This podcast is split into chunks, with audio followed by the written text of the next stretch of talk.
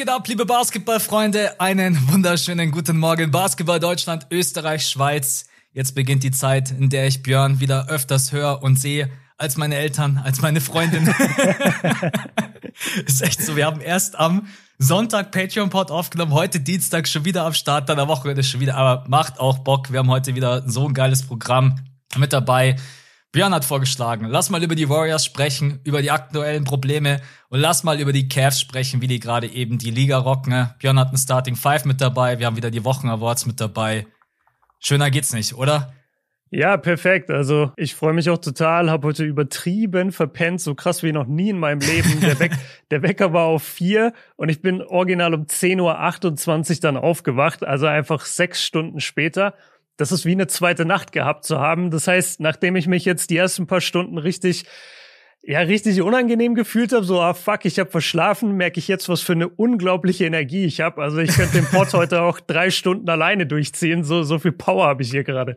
Ja, ja, ich bin auch, wenn ich nicht genügend Schlaf bekomme, dann hänge ich immer so richtig durch. Hast du, hast du auf Schlummern gedrückt und hast dann einfach weitergepennt oder hast du ihn komplett ausgemacht, den Wecker und hast gesagt, halt dein Maul?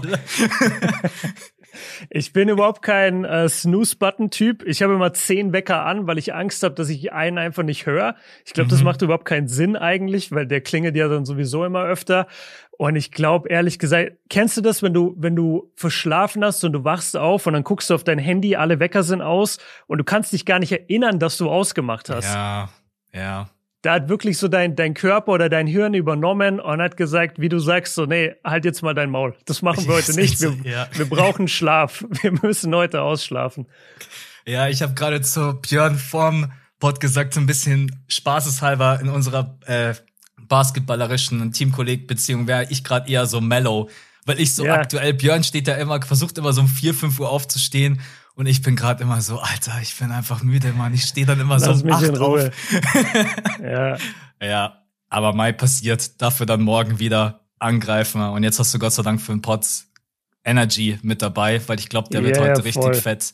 Und ich habe auch eine krasse Starting Five dabei und ich glaube, wir müssen gar nicht viel besprechen. Deswegen yes. lass uns vielleicht direkt in die Starting Five reingehen. Also fünf Fragen für dich am Anfang. Die erste ist, neben den Sixers, Wer ist aktuell dein Lieblingsteam in der NBA? Und das, das soll eine komplette Momentaufnahme sein. Also welche Teams oder welches Team neben den Sixers begeistert dich gerade am meisten? Ey, wir haben uns jetzt nicht abgesprochen, aber es sind die Cavs. Also auch okay. heute passend zum Thema. Ich finde die Cavs gerade so geil und ich, ich will jetzt eigentlich auch gar nicht zu viel drüber reden, weil sonst nehme ich so viel vorweg. Aber ich mhm. mag einfach den Backcourt. Ich bin ein Riesenfan von Jared Allen und Evan Mobley im Frontcourt, auch was die für eine Defense spielen. Kevin Love als Six Man so Caris LeVert, äh, Dean Wade, dieses ganze Konstrukt, dieser junge Hype, das taugt mir einfach. Deswegen, neben den Sixers sind es für mich gerade die Cavs. Und bei dir, genau. neben den Bucks? Neben den Bucks sind es auch die Cavs. Du hast ja nicht alles gesagt. Ich werfe nur noch Chetty Osman mit rein, äh, der dir, glaube ich, gerade entfallen ist, yes. der, der natürlich auch immer Bock macht bei den Cavs. Und ansonsten, wer es ist, und das verrät ihr Racket eigentlich nicht, aber es sind die Magic. Die Orlando ja. Magic haben so ein geiles Team, Mann. Ich, ich gucke denen jeden Tag gerne beim Verlieren zu. Sorry an, sorry so an die Wagner yeah. Bros, aber ey, das Team ist einfach so geil und die sind so viel besser als ihr Record. Und wie, wie gut Paolo Banquero spielt, der Number One Pick von diesem Jahr, äh, wie gut Ball Ball plötzlich spielt. Ich, ich bin seit Jahren so mäßig, ey, ich will unbedingt, dass Ball Ball in der Liga ankommt, dass der irgendein Team findet. Es hat zuletzt in Denver überhaupt nicht funktioniert. Aber jetzt in Orlando, das ist genau die richtige Atmosphäre für ihn. Und der, der spielt richtig gut.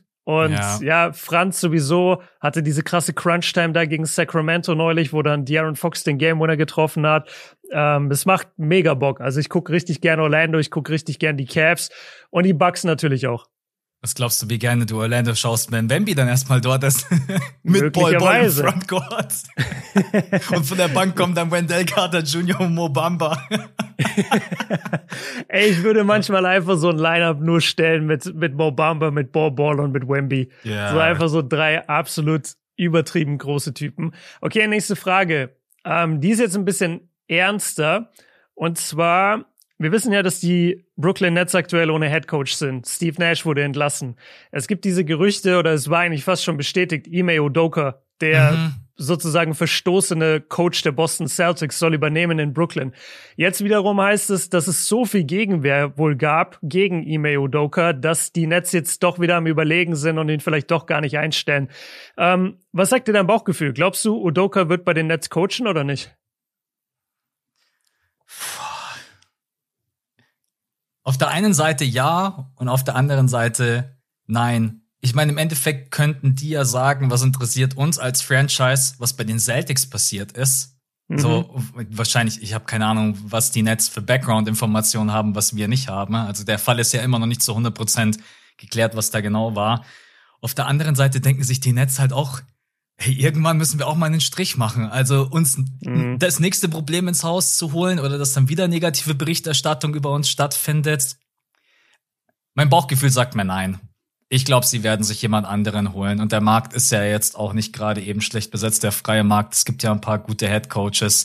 Äh, deswegen äh, glaube ich, sie würden gerne, ich bin mir sehr mhm. sicher, sie würden gerne, aber ich glaube, sie machen es dann nicht wegen ihrem Image. Wobei haben die Nets noch ein Image? Wel welches, von welchem Image reden wir hier bei den Nets leider? Was sagt ähm, dir dein Gefühl? Ja, ich, ich bin da ähnlich unterwegs. Also ich glaube, dass es vom, vom Basketballerischen sehr gut passen würde. Ich glaube, Udoka wäre ein richtig guter Coach auch. Ähm, sollte jetzt Kyrie irgendwie wieder zurückkommen und, und diese ganzen Auflagen von den Netz erfüllen, was ja auch extrem fragwürdig ist. Aber sagen wir, das würde passieren. Ich glaube, es gibt kaum einen Coach, der so gut mit Superstar-Egos umgehen kann wie Udoka, nachdem er halt auch mhm. selber gespielt hat, nachdem er viel gesehen hat und nachdem er das jetzt schon bei den Celtics durchgemacht hat mit, mit Tatum und Brown. Aber ich glaube, vom, ja vom Ballast quasi, den du dir in die Franchise holen würdest. Und du siehst ja auch den Aufschrei quasi von den Fans, von den eigenen Fans. Das finde ich eigentlich immer am erschreckendsten, wenn die eigenen Fans sagen, ja, wir haben keinen Bock mehr, wir, wir können einfach nicht mehr. Dann glaube ich, sind die Nets schon in der Position, dass sie am besten sagen sollten, nee, komm, wir, wie du gesagt hast, wir, wir holen uns jetzt nicht das nächste Problem ins Haus. Ja. Übrigens dazu nur ganz kurz ergänzend, äh, ich mache es ganz schnell. Ich wurde ein paar Mal gefragt äh, in letzter Zeit in den DMs bei Insta, warum diese Ime Udoka-Sache so kontrovers ist. Also weil er hat ja von dem, was man bisher gehört hat, er, er hatte da ein Verhältnis mit einer mit einer ähm, Angestellten bei den Boston Celtics das, dieses Verhältnis wurde halt nicht geduldet, weil die Celtics sagen, ähm, bei uns gibt es keine zwischenmenschlichen Beziehungen auf der Ebene im, im Front Office. Und daraufhin wurde er suspendiert. So, und das ist erstmal die, die erste Geschichte quasi, die geleakt ist. Und, und daraufhin könnte man ja sagen, okay, Udoka hat ja nichts Schlimmes gemacht.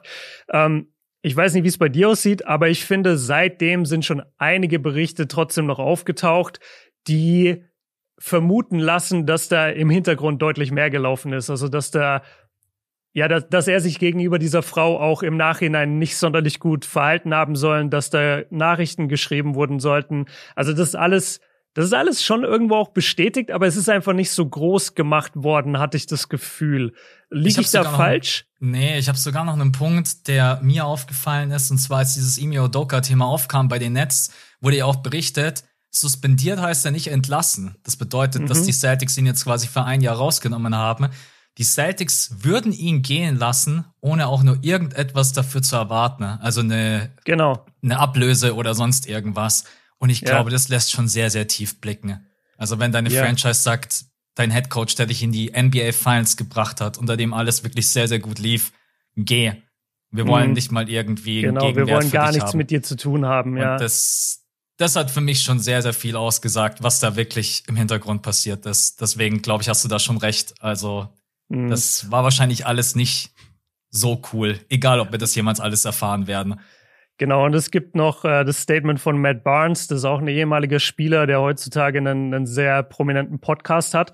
Und der hat erst sehr vehement für Udoka äh, Sachen gepostet auf seinen Kanälen hat dann ein paar Stunden später das alles gelöscht und hat dann äh, sich gemeldet irgendwie aus seinem Auto mit, mit, einer, mit einem Video ja, und, und meinte so ein genau, und er hat extrem zurückgerudert und, und hat dann so einen Satz gesagt wie, ähm, ich habe jetzt mal so ein bisschen erfahren, was da alles in Boston passiert sein soll äh, hinter den Kulissen. Und wenn ihr wüsstet, was da passiert wäre, wärt ihr auch 100 Prozent zurückgerudert. Also mhm. es, es scheint jetzt nicht so einfach zu sein, wie es am Anfang berichtet wurde. Aber die Celtics sind da, finde ich, ähnlich wie die Spurs insofern, dass sie halt einfach nicht alles leaken. Weißt ja. du, dass nicht alle, alle ähm, Themen direkt an die Öffentlichkeit kommen. Aber gut, wir werden sehen, was da noch passiert. Nächste Frage, ganz anderes Thema. Du warst bei deinem ersten Euroleague-Spiel beim FC ja. Bayern, richtig? Ähm, Und der, direkt der erste Win. ja, sehr, sehr nice. Ähm, wie war es für dich? Wie, wie war die Stimmung? Wie war die Atmosphäre? Was, was war neu für dich? Ja, erstmal die Fans, die Crowd. Ähm, da, da merkt man schon einen krassen Unterschied zwischen Euroleague und äh, der NBA. NBA. Mhm. Genau. Und ich habe dann auch mal noch mit einem Bayern-Verantwortlichen gesprochen und Anadolu Efes hat schon gute Fans. Er hat gemeint, komm mal vorbei, wenn Fenerbahce hier ist oder Olympiakos, also die Griechen. Mhm. Die hat, mhm. hat er gemeint, die reißen dir die Hallendecke weg. Also das Glaub ist so das, was mit am geilsten ist. Einfach, dass wirklich ganz, ganz selten mal ein, zwei Minuten sind, wo die Fans dann wirklich gar keine Stimmung machen. Und ich muss auch sagen, ich bin im FS-Block drin gesessen, so an der Seite. ähm, aber ja, war geil. Also auch einfach schöner Basketball, lassen den Ball sehr, sehr gut laufen und war natürlich für die Bayern schön, die 0 zu 5 in die Euroleague-Saison gestartet mhm. äh, sind und äh, jetzt gewinnen sie gegen den Champ. Ja, war ein cooles Spiel. War auch schön, Bonga zu sehen.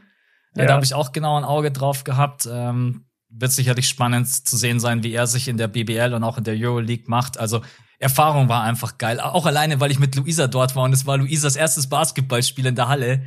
Ah, also das kam dann auch noch mit oben drauf. Also war echt auf jeden Fall nice. Du warst ja auch vor ein paar Wochen in äh, München bei gegen Barcelona, oder? Ja, genau. Ich war gegen Barcelona. Das war eine der angesprochenen Niederlagen. Ich muss sagen, das war ein bisschen ernüchternd, insofern, dass Bayern eigentlich in dem Spiel relativ chancenlos die ganze Zeit war. Mhm. Ähm, die Fans natürlich trotzdem eine, eine geile Kulisse. Ich finde das ich finde es so bewundernswert. Wir haben ja schon, schon ein paar Mal über so die Trommler geredet. So diese Leute, ja. die da einfach mit diesen fetten Trommeln angereist kommen und wirklich da zwei Stunden lang trommeln und verschiedene Sprechchöre haben und so. Das ist schon geil. Äh, ganz anders als ein NBA-Spiel natürlich. Es ist Wahnsinn. Du kannst dich mit deinem Nebenmann manchmal kaum unterhalten. So in der mhm. NBA, da kannst du ja wirklich einfach ja, dich easy. ganz normal in normaler Lautstärke unterhalten, weil es da einfach ruhig ist während des Spiels. ja, wirklich, da kannst du einen Podcast währenddessen aufnehmen. Und äh, das ist halt in der Halle sonst gar nicht möglich. Ich bin ja, also ich war jetzt zwar bei Bayern, aber ich habe ja für diese Saison mein Team äh, ist Alba Berlin. Ich habe Alba mhm. gepickt. Die sind, die sind meine Jungs und ich bin richtig zufrieden mit Alba. Die sind stark in die BBL-Saison gestartet, haben da noch keine Niederlage, haben in der Euroleague auch relativ gut, ähm, warte mal, wie stehen sie in der Euroleague? In der Euroleague stehen sie mittlerweile 3-3. Ähm, genau, aber in der BBL stehen sie noch 5-0 und ja, wir können ja so eine kleine Rivalität aufbauen, wir beide. Du bist Bayern, ich bin Alba. Ja. Ey, ich würde mir auch sehr, sehr gerne Alba ansehen, aber Berlin ist halt so arschweit weg von München. Deswegen, ja. aber ich muss jetzt sowieso dann irgendwann mal nach Berlin, nachdem die jetzt einen NBA-Store haben und ich das schon über dich mitbekommen habe. Der Store ist so geil, ja. Ich hab's gesehen. Ey, die haben so geile Teile am Start. Ich muss unbedingt ja, demnächst einmal irgendwann hin. Aber ja, gerne. Rivalität Alba Berlin gegen Lass, Bayern. Yes. Kleine Rivalität hier jetzt. Äh, komplett anderes Thema. Off-Topic hatten wir noch gar nicht, also abseits der NBA. Hast du schon mal The Office gesehen? Oder ist The Office ein Ding, was du gerne guckst? Weil ich glaube, das ist so eine Serie so wie Friends oder How I Met Your Mother, wo Leute einfach eine übertriebene Connection zu haben. Nein. Nein? Keine Sekunde okay. habe ich noch nicht gesehen. Aber kannst du empfehlen? Ich habe jetzt erst damit angefangen. Äh, ich habe übertrieben lange gebraucht und auf ganz viele Empfehlungen meiner Freunde habe ich jetzt endlich mal damit angefangen. Ähm, ich habe wirklich lange gebraucht, den Humor sozusagen zu checken, weil ich dachte immer so, das was der das, was der Chef dort macht, das ist wie bei Stromberg. Wenn mhm. du das das erste Mal guckst und quasi die, die zweite Ebene davon nicht checkst, dann denkst du immer nur, ja, aber das ist voll asozial, wie der sich verhält. Aber das ist halt der Joke. Weißt du, das ist halt der Joke. Okay, und genauso ist im, bei The Office, der amerikanischen Version, ist halt der Joke, dass der Chef eben absolut nicht witzig ist und dass er immer bombt mhm. mit seinen Jokes und er aber halt denkt, er macht's richtig. Und äh, ja, habe ich sehr gefeiert. Schon wieder angefixt, muss ich mir reinziehen. Das letzte Mal hast ja, du mich getriggert danke. mit äh, mit was? Hunter x Hunter und mittlerweile Hunter bin ich durch. Ja, ja, Geil, dann habe ich dann habe ich was Neues für dich. Äh, neuer Anime äh, Empfehlung von mir Darwin's Game. Übertrieben geil. Okay. Sehr, sehr stark. Sie läuft wo, das ohne dass wir jetzt ein Placement machen, dass ich mich umsuchen muss? ich wollte gerade sagen, danke für die 100.000 von Netflix übrigens an der Stelle. Ähm, nee, läuft, läuft auf Netflix. Und okay. ähm, ja, habe ich schon hundertmal als Manga gesehen, wenn ich so durch Buchläden gelaufen bin und dachte immer so, ah, klingt interessant. Und jetzt okay. hatten sie es randomly als Anime. Ähm, kann ich auf jeden Fall empfehlen. Also okay. Leute, hier kriegt ihr sogar noch Serienempfehlungen mit auf den Weg, alles dabei. Ey, Starting Five hat heute wirklich alles für euch und das alles in unter 15 Minuten. So, jetzt aber letzte NBA-Frage und da kommen wir schon auch so ein bisschen zu einem unserer Hauptthemen für heute. Ähm, ich habe die Folge, ich habe die Frage, glaube ich, sogar ein paar Mal im Internet in letzter Zeit gesehen und finde sie mega spannend. Welchen Backcourt, also welches Guard-Duo in der NBA findest du aktuell stärker? Den von den Hawks mit Trey Young und DeJounte Murray oder mhm. den von den Cavs mit Darius Garland und Donovan Mitchell? Ah. ist eine geile Frage, ne? Muss ja, man richtig erstmal nachdenken. Ist eine geile Frage, weil beide Backcourts so ein bisschen ihre Probleme haben. Darius Garland hat ja jetzt gerade mal insgesamt drei Spiele, drei oder vier Spiele gemacht. Yes. Äh, Darius Garland hat so gerade ungefähr die Quoten, die Trey Young hat. Trey Young ist ja gerade eben auch sehr am struggeln. Der steht mhm. bei 35 sowas aus dem Feld und 30 Prozent from Downtown. Mm, ich würde aufgrund der aktuellen Leistungen von Donovan Mitchell würde ich mit dem der Cleveland Cavaliers gehen. Wobei mhm. DeJounte Murray natürlich von den genannten natürlich der beste Verteidiger ist und bisher wirklich ja. auch eine sehr, sehr gute Saison spielt. Aber wenn du mir jetzt die Frage so stellst, dann, äh, dann gehe ich, dann gehe ich mit den Cavs, weil Donovan einfach gerade eben offensiv von den vier der stärkste Spieler ist. Und Darius Garland mache ich mir keine Gedanken. Das ist so ein guter Shooter, so ein guter On-Ball-Shot-Creator. Den seine Quoten werden sich wieder stabilisieren. Ähm, fragt mich noch mal in vier Wochen, wenn beide wieder yeah. noch auf normalem Niveau performen. Aber aktuell gehe ich mit dem der Cavs. Und du? Äh, boah, super, super spannend. Also ich glaube, ich gehe mit dem von den Hawks, auch wenn ich den der Cavs zum Beispiel lieber gucke. Also mhm. ich habe ein bisschen mehr Spaß, gerade noch aktuell die Cavs zu gucken. Aber ich muss sagen, also was DeJounte und Trey abliefern, dass sie überhaupt so gut nebeneinander koexistieren können. Klar, man hat im Moment dieses Formtief, was die Quoten angeht, von Trey. Er gibt dir aber halt trotzdem 28 und 9. Mhm. Das ist halt schon krank. Ähm, wenn, wenn du beide nur so grob übereinander schlägst, dann hast du von DeJounte und Trey, hast du im Schnitt 50 Punkte und neun, 19 Nee, ja, 18, sorry, 18. Assists. Ja, so, so 18 Assists, also 50 und 18 von deinem Backcourt-Duo ist halt unfassbar. Ähm, dazu kommt die Defense von DeJounte, dazu kommt die Creation von Trey, auch für andere. Also das gefällt mir schon gut. Und ich hätte halt, wie gesagt, einfach nicht gedacht, dass sie von Anfang an so gut koexistieren können nebeneinander. Und ja, jetzt gestern haben sie muss ich leider sagen. Die Bucks das erste Mal dann geschlagen auch. Es war ähm, so klar. War, ich habe gewusst, dass das, das gegen war, die Hawks passiert. Das, und das war auch ohne Trey Young. Ähm, mhm. Genau, das war ohne Trey Young. Da hat der Jonte natürlich eine, eine Menge gemacht. Und ja, ich muss sagen, ich, ich mag die noch ein bisschen mehr. Aber es liegt halt auch viel daran, dass Garland in dem Sinne noch nie irgendwas bewiesen hat in der ja. NBA. Weißt du, der ist halt so jung, so raw. Der, ja, wie du sagst, frag mich in einem Monat wieder und vielleicht ändere ich dann meine Meinung. Aber jetzt gerade gehe ich mit den Hawks. Ich habe gerade zufälligerweise und echt Leute, heute ist es so lustig. Ich habe jetzt eine spontane Max Corner am Start. Okay. Weil ich, nice. weil ich, nämlich, weil ich nämlich gerade ein Video aufgenommen habe und zwar die fünf besten Backcourts der NBA. Und ah, da habe ich die beiden mit dabei. Und mhm. weil wir beide ja auch ganz oft darüber gesprochen haben, DeJounte und Trey Young, wie werden die spielen, wie werden die koexistieren und vor allen Dingen, wie verhält sich das mit den Touches? So, ja. pass auf, ich hab's für dich. Okay. Wenn DeJounte Murray auf dem Feld steht, hat Trey Young weniger, 20 weniger Touches pro Spiel, sieben weniger Isolations und sechs weniger Drives, aber seine Effective Field Goal Percentage geht hoch um 13 Prozent mit DeJounte Murray auf dem Feld. Das bedeutet, okay. dass Trey Young nicht mehr so oft den Ball in der Hand hat, eine mhm. viel schlauere Shot Selection hat und generell, die beiden brauchen noch ein bisschen Zeit, bis sich das alles einspielt. Aber dass Trey Young überhaupt bereit ist zu sagen, ich gebe DeJounte den Ball, auch in der Transition. Trey Young läuft mit als Trailer und mhm. stellt sich dann in ja. die Corner oder nimmt dann den Transition-Dreier. Ich find's mega spannend. Also wenn es wirklich darum geht, sich etwas anzuschauen, wie sich das entwickeln wird über die nächsten Wochen und Monate, dann finde ich das echt mit am spannendsten. DeJounte Murray und aber 20 weniger Touches ist schon heftig. Also du musst mal überlegen. Das Spieler, ist definitiv heftig, ja. Ein Spieler, der in den letzten drei, vier Jahren gewohnt war, eine Usage von 35 Prozent zu haben und die Offense läuft nur über mich. Ähm, auch Respekt an Trey Young, der hat nämlich auch ein Interview gegeben und hat gesagt, hey Leute, für mich geht's nicht nur um individuelle Stats, für mich geht's auch einfach darum zu gewinnen. Und mhm. das zeigt er auch, indem er einfach gerade eben sagt, okay, ich gebe den Ball ab. Ob das dann in den Playoffs auch der Gameplan Number One ist, das werden wir sehen. Aber jetzt erstmal spannend so. Max Corner, Ende.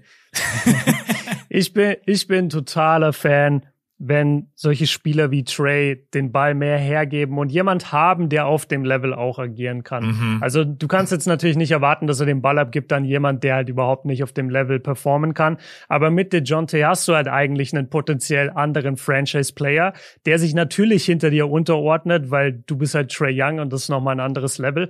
Aber dass Trey diesen Schritt überhaupt macht und sagt, ja, mache ich und ich gebe den Ball ab, das ist so verdammt wichtig. Und ich habe es jetzt also ich glaube, das wird sich die ganze Zeit jetzt durchziehen und ich versuche das gar nicht so oft zu sagen. Deswegen, ich mache jetzt, ich sage jetzt einfach äh, nicht das aktuelle Beispiel, wo das so ist, sondern ich sage einfach das frühere Beispiel und ihr wisst dann eh, was ich meine. Die Houston Rockets mit James Harden haben nie funktioniert bis zum Ende. Du mhm. kannst so keine Championship gewinnen.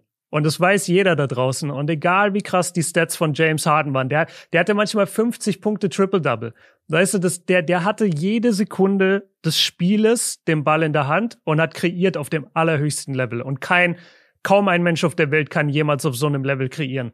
Aber irgendwann werden diese Jungs müde. Irgendwann kommen die Playoff-Serien, irgendwann kommt eine zermürbende Defense und dann hast du nicht die Gewohnheiten aufgebaut mit deiner Mannschaft, die dafür sorgen, dass diese Jungs dann in den Situationen quasi selbstbewusst genug sind und sagen können, jo, dann übernehme ich halt das ja. Spiel jetzt. So. Und das sehe ich einfach so viel jetzt auch gerade in der aktuellen NBA mit einigen Spielern.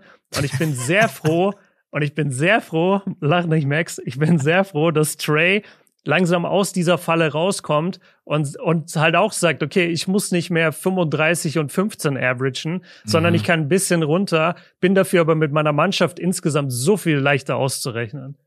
Ich habe gerade einfach nur gelacht, weil wenn du am Anfang nicht James Harden gesagt hättest und man hätte jetzt diesen Ausschnitt einfach nur geklippt, mhm. klippen wir mal diesen Ausschnitt, stellen ihn online und fragen, über wen redest du? Über James Harden, über niemand anderen. über wenn jeder was Harden. anderes hört, dann interpretiert ihr das da rein. Ja, Nein. so sieht's aus. Okay, ja. ja, sehr, sehr coole Starting Five. Dankeschön. Hat mir auf jeden Fall getaugt. Ähm, wir wollen euch übrigens noch ganz kurz den Hinweis geben, dass wir am Wochenende zur Causa Irving ein großes Update auf Patreon gemacht haben. Also es war ja letzte Woche schon ein großes Thema jetzt hier im Pod. Es soll heute nicht nochmal so ein großes Thema sein. Deswegen, falls ihr da Bock habt.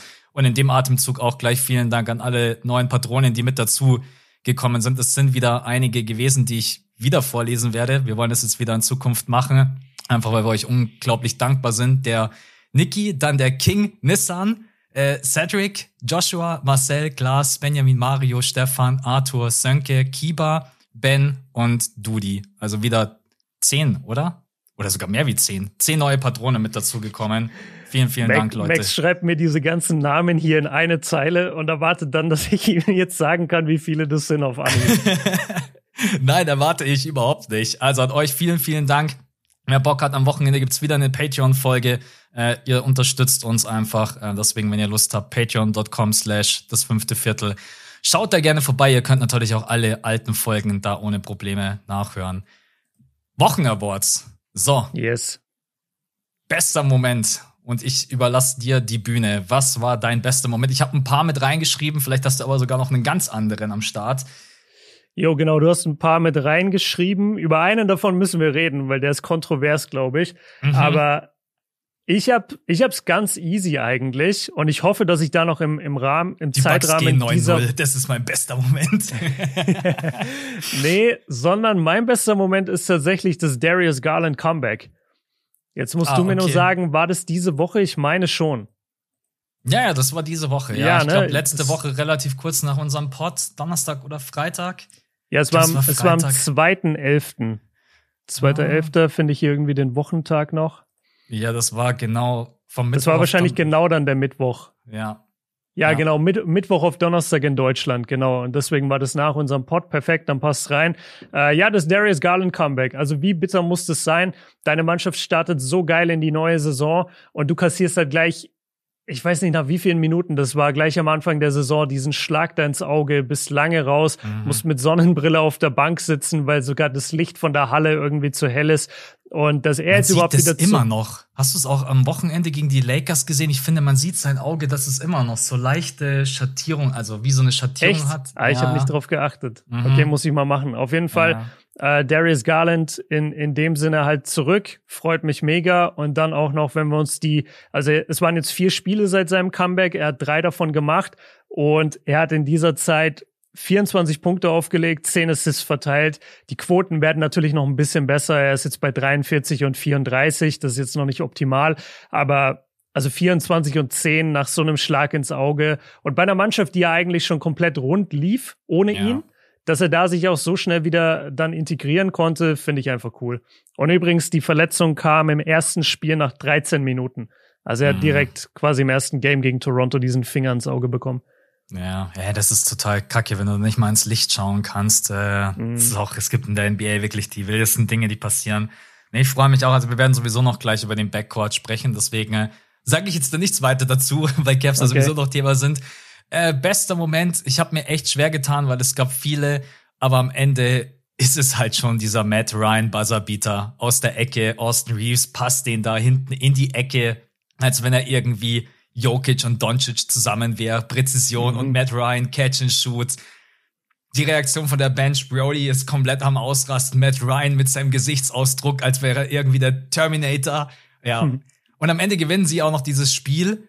Und stell dir mal vor, die gewinnen dieses Spiel nicht, wo die Lakers dann gerade stehen würden. Bei mhm. 1-9? Bei 1-9, ja. Bei 1-9. Ey, ja, deswegen, äh, ich glaube nicht nur für mich, sondern für alle Lakers-Fans der Moment, wahrscheinlich vielleicht sogar der Moment der Saison. Ein paar Spiele. Darauf gucken sie dann im, im April zurück. Uh, oder 31.12. Lakers Flashback, so lief das Jahr und dann am Ende auf Platz 1 Matt Ryan. Das war unser Highlight des Jahres. Ey. Ja. Ja, das also, ist wild. Okay. Das war meiner. Und ich meine, es gibt natürlich auch noch viele andere. Daddy Aaron Fox Buzzerbeater. Ganz, ganz bitter gegen die Orlando Magic. Ähm, aber den hätte, den hätte ich zum Beispiel vor dem Matt Ryan Buzzer. Weil der von Matt Ryan war halt so Overtime und das De'Aaron Fox-Ding hat da das Spiel gewonnen und war vom Logo. Das mhm. war schon geil. Also ja, find, finde ich persönlich stärker. Bei Matt Ryan, das ist bei mir halt so, das ist unmöglich. Wie oft gelingt es von 100 mhm. Versuchen, dass der Ball da landet? Aber ich meine, De'Aaron Fox ja, war natürlich stimmt. auch from way downtown. Also das war ja, schon. und gegen den Mann und sie haben keine Auszeit. Sie, sie werden gestealt in der Aktion davor, haben eigentlich mit mhm. einem Foul gerechnet. Die Magic machen das super, können dann noch einmal scoren. Und dann sind irgendwie sechs Sekunden auf der Uhr und es gibt kein Timeout. Und dann muss er entscheiden, okay, ich dribbel jetzt nach vorne und nehme einfach den Pull-up vom Logo ins Gesicht von Jalen Sachs. Und genau, wo der Buzzer ertönt, fällt der Ball durch. Also, das war schon, das war schon sehr, sehr stark. Ding. Ja, ja, ja. Jetzt lass uns mal kurz über dieses kontroverse Ding sprechen von Kevin Durant, Ankle Breaker. Wie siehst du es? Ja ich bin komplett auf der Seite, auf der du nicht bist, weil für mich ist es einfach, der Gegenspieler ist ausgerutscht.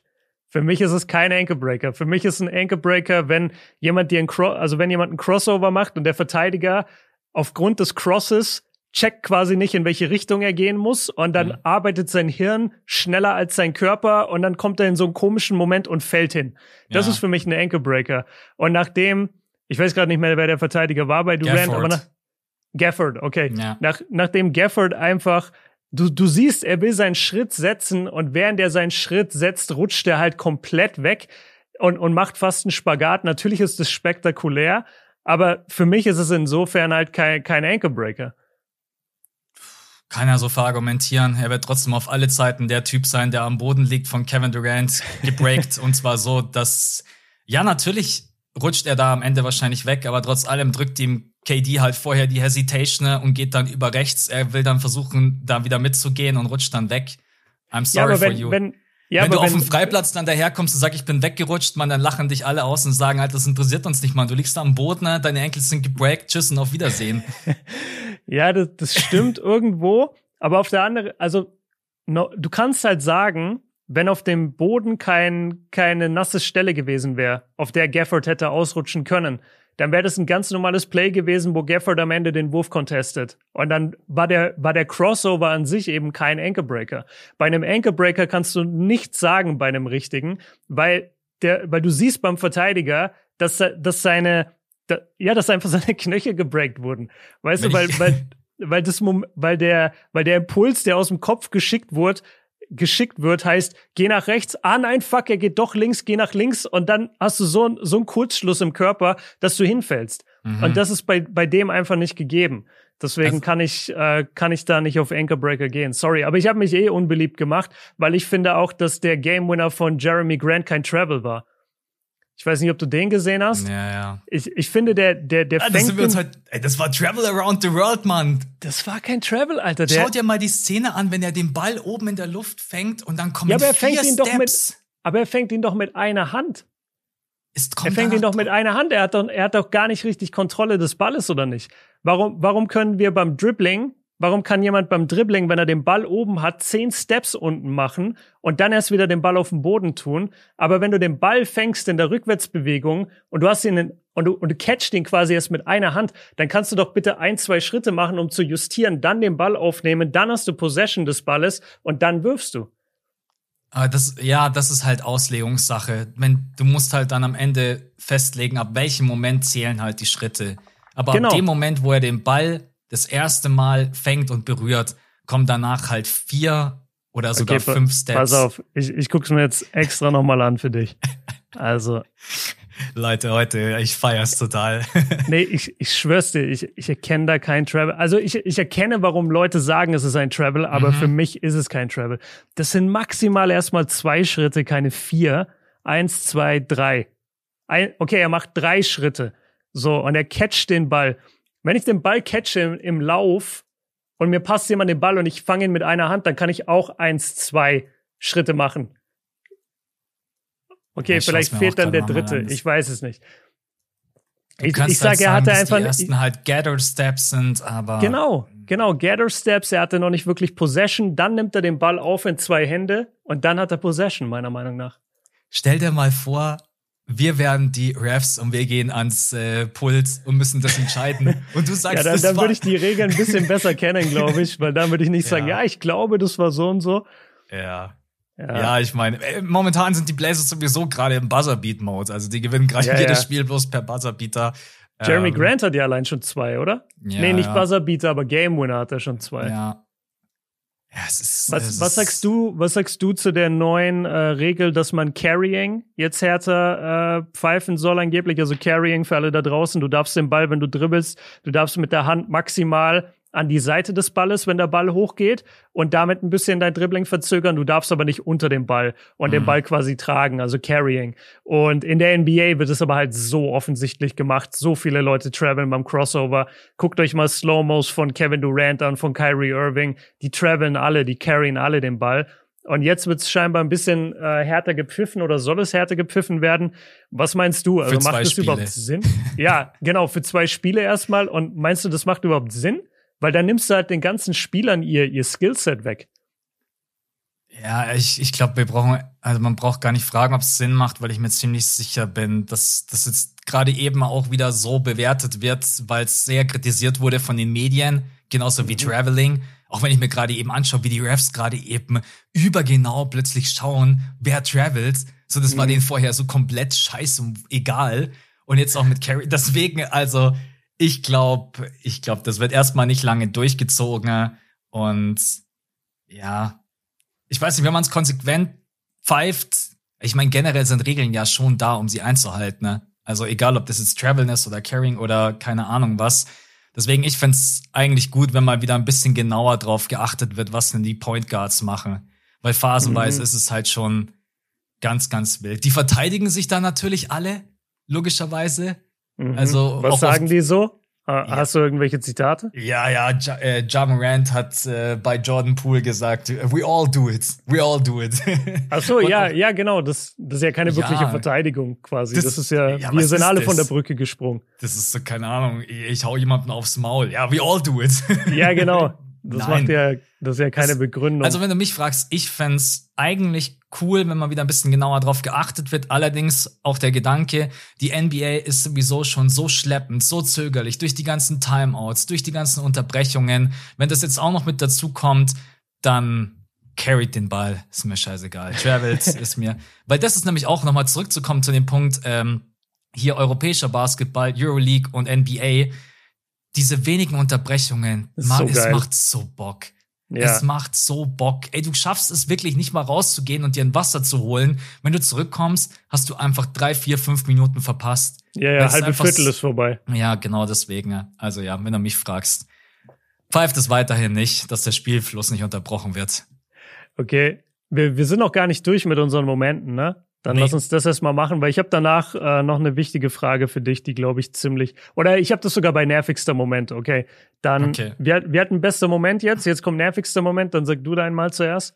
Ja, die ganzen Verletzungen. Also James Harden ist jetzt wieder vier Wochen raus, Pascal Siakam wird in zwei Wochen neu beurteilt, Kawhi Leonard ist, keine Ahnung, angeblich trainiert er jetzt wieder mit und es sieht schon wieder besser aus, dass er wieder zurückkommen kann.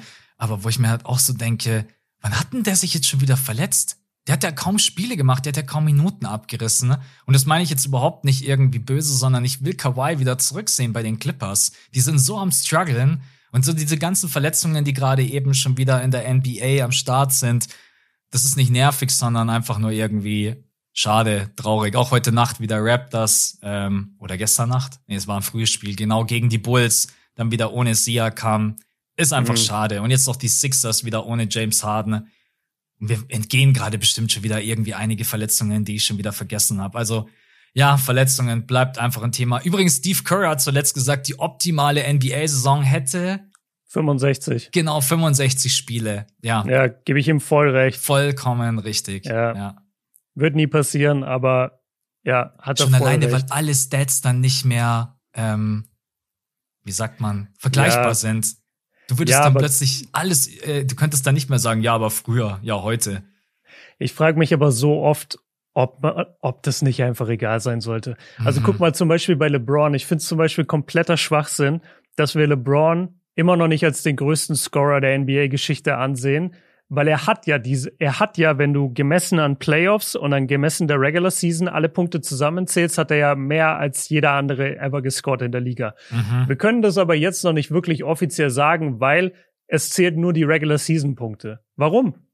Das ist doch Bullshit. Der, der ja. Typ hat mehr Punkte gescored als je ein anderer in dieser Liga. Warum können wir dann nicht sagen, er ist der, er ist der Topscorer der Liga? Nein, wir müssen warten, bis er den Rekord von Kareem bricht in, in einer 82-Spiele-Saison. Aber das ist doch nicht vergleichbar. Eine 82-Spiele-Saison heute ist doch was ganz anderes auch zu Zeiten von Kareem. Weißt ja, du, auch die, die Regenerationsmaßnahmen, die heute herrschen, der, der Fokus auf den Spielen, die Intensität von den Spielen, das ist doch alles anders. Ich finde, man kann da so, sowieso so gut wie gar keine Vergleiche mehr anstellen. Jetzt hat man dann die Play-ins, die ein immer größeres Thema werden in der NBA. Diese Stats kannst du ja auch mit nichts vergleichen. So, das wurde jetzt, und, und die zählen jetzt, die sind auch wie in so einem Vakuum, die existieren gar nicht, diese Stats. Die ja. NBA hätte am liebsten, dass diese Stats von niemandem überhaupt ähm, auch nur acknowledged werden, dass es, die, dass es die gibt. Das ist auch Quatsch.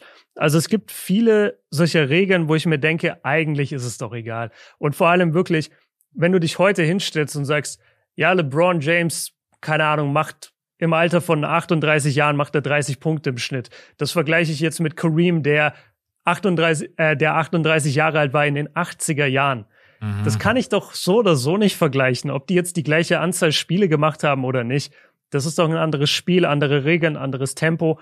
Also ich glaube, man könnte das langsam echt mal auflösen und sagen, komm, lass diese Jungs 65 Spiele spielen, dann haben wir auch nicht so dauernd Verletzungen und mach die erste Playoff-Runde, mach die Best of Five und nicht Best of Seven, weil die ist auch Quatsch. Mhm. Ja, absolut. Also Playoff-Runde, die erste. Ey, das, die, wenn du da wirklich ein beschissenes Matchup hast und du musst dir das dann irgendwie Bugs alleine Pistons, das, Bugs ja, Pistons ja. jedes Jahr gefühlt. Oder nee. Bugs Bulls. Ja, aber sehr, sehr gute Argumentation tatsächlich. Schau doch auch mal den Dreier-Contest an. Jetzt mittlerweile hast du den Moneyball. Kannst du auch schon genau. nicht mehr mit früher vergleichen. So. Gab's, ja, ich glaube, früher gab es nicht mal das Moneyball-Rack. Ich glaube, nee, das gab's, gab's auch nicht. Es, ja. es gab pro Rack ein Moneyball, genau. Ja, genau. Aber ich, ich finde es auch egal eigentlich. Also mich, mich persönlich tangiert das nicht wirklich. Vielleicht bei, beim Dreier-Contest könntest du noch irgendwie ein Argument finden, weil du sagen könntest, schau mal, wenn wir genau die gleichen Parameter legen für den Contest, dann könntest du wirklich vergleichen, okay, jemand aus den 80er Jahren hat so viel getroffen, jemand von heute trifft so viel, guck mal die Entwicklung an. Das würde ich mir noch eingehen lassen. Aber alles andere, finde ich, geht einfach mittlerweile zu weit. Ähm, sie werden es alleine schon nicht machen, weil sie dadurch Geld verlieren. Deswegen wird das. Bei den Playoff-Serien auf jeden Fall. Ja, und bei den Regular Season-Spielen auch, ja, natürlich. Ja. Es ja, ist halt einfach mal. schade, weil das, das Produkt verwässert ja dadurch, wie du jetzt gesagt hast, schon mal, wir sind jetzt zehn Spiele in und wir können schon fünf, sechs, sieben, acht Leute nennen, die wichtige Spieler sind in ihrem Team und die sind verletzt. Ja. Ja, weil auch einfach die Spiele viel zu eng hintereinander sind. Das ist, mhm. aber ja. Da können wir so, wir reden jedes Jahr immer so ein, zwei Mal drüber, es wird sich halt nie ändern. Deswegen, äh, Ja, ich denke nur langsam, langsam, glaube ich, switcht es auch bei den Leuten, dass sie einfach sagen, ja, okay, vielleicht müssen wir Ja Morant nicht vergleichen mit Magic Johnson. Vielleicht können wir auch einfach sagen, Ja Morant ist Ja Morant und Magic war Magic in seiner Zeit und Ja ist heute in seiner Zeit. Aber das sowieso gut. Vielleicht passiert es irgendwann. Ähm, das war dein nervigster Moment, ne? Ja. Bei mir ist es ein bisschen lockerer. Bei mir ist es einmal die Bucks-Niederlage. Äh, klar, wir hatten davor die, die beste Bilanz und vor allem eine, eine perfekte Bilanz von 9-0. Jetzt ist es 9-1. Hawks haben gegen uns gewonnen. Wir hatten, ich glaube, unter 20 Punkte im, im dritten Viertel oder so. Also im dritten Viertel haben die, haben die die Bucks voll zerstört. Und die Bucks haben ja die erste Halbzeit dominiert, waren das erste genau. Viertel und sind dann im dritten und Viertel, äh, vierten komplett eingebrochen. Aber wenn ja. dich das so nervt, hey, du kannst deinen Rekord gerne hergeben. Also die Sixers hätten ihn gerne. Nee, passt schon. Also ich, ich bleib ganz gerne da oben an der Eins mit den Bucks. Ähm, und die zweite Sache, und das ist auch die Frage, die ich dir eigentlich stellen wollte, wie du das aktuell siehst, wie du das so einschätzt, wie du das wahrnimmst. Müssen wir langsam über eine, über eine Scoring-Inflation sprechen in der NBA? Mhm. Weil, also du kannst ja wirklich nicht mehr morgens Social Media aufmachen, ohne dass fünf Leute über 30 gemacht haben oder über 35. Es, die, die, die Scoring-Top-Liste, jeder Average 30 gerade, also einfach im Durchschnitt 30.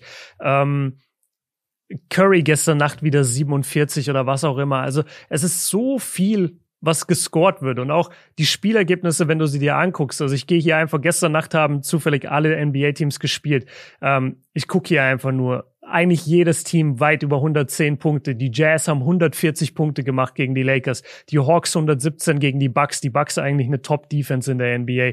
Äh, New Orleans, Indiana ging 130, 122 aus. Houston, Orlando 134, 127.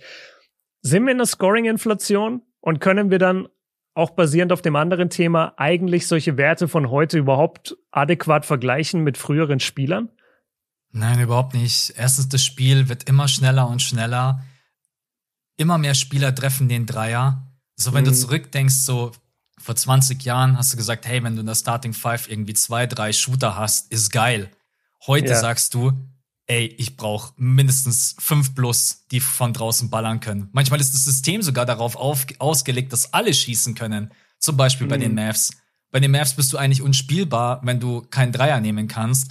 Es kommen so viele Komponenten zusammen. Dann natürlich werden die Spieler offensiv noch mal krasser vom Skillset her, von den Abschlüssen, von einfach dem von der kompletten On-Ball Shot Creation. Deswegen, ich glaube schon, dass wir in so einer Inflation gerade eben stecken.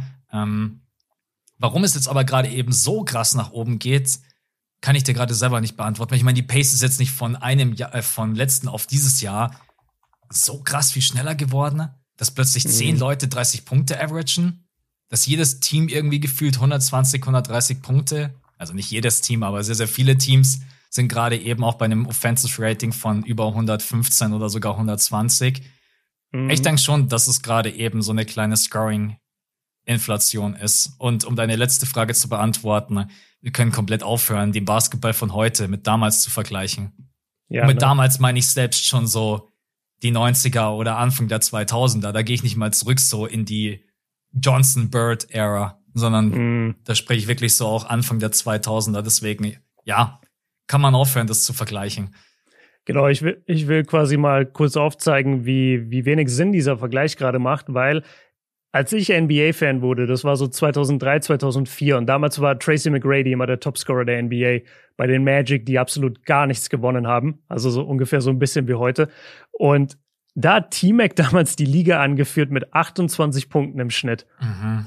Heute haben wir neun Leute in der NBA, die über 28 im Schnitt averagen und sieben Leute über 30. Also Doncic, Curry, Giannis, Donovan Mitchell, Jason Tatum, Kevin Durant, Shea Gidges, Alexander, Ja Morant und Trey Young machen alle mehr Punkte als der Topscorer damals 2004. Und es war halt ein komplett anderes Game mit viel weniger Possessions, viel mehr Big Man orientiert. Ähm, ich glaube, damals wurde die Zonenverteidigung eingeführt und wie du sagst, die Spieler damals konnten überhaupt keine Dreier treffen, die wussten mhm. überhaupt nicht, was sie machen sollen.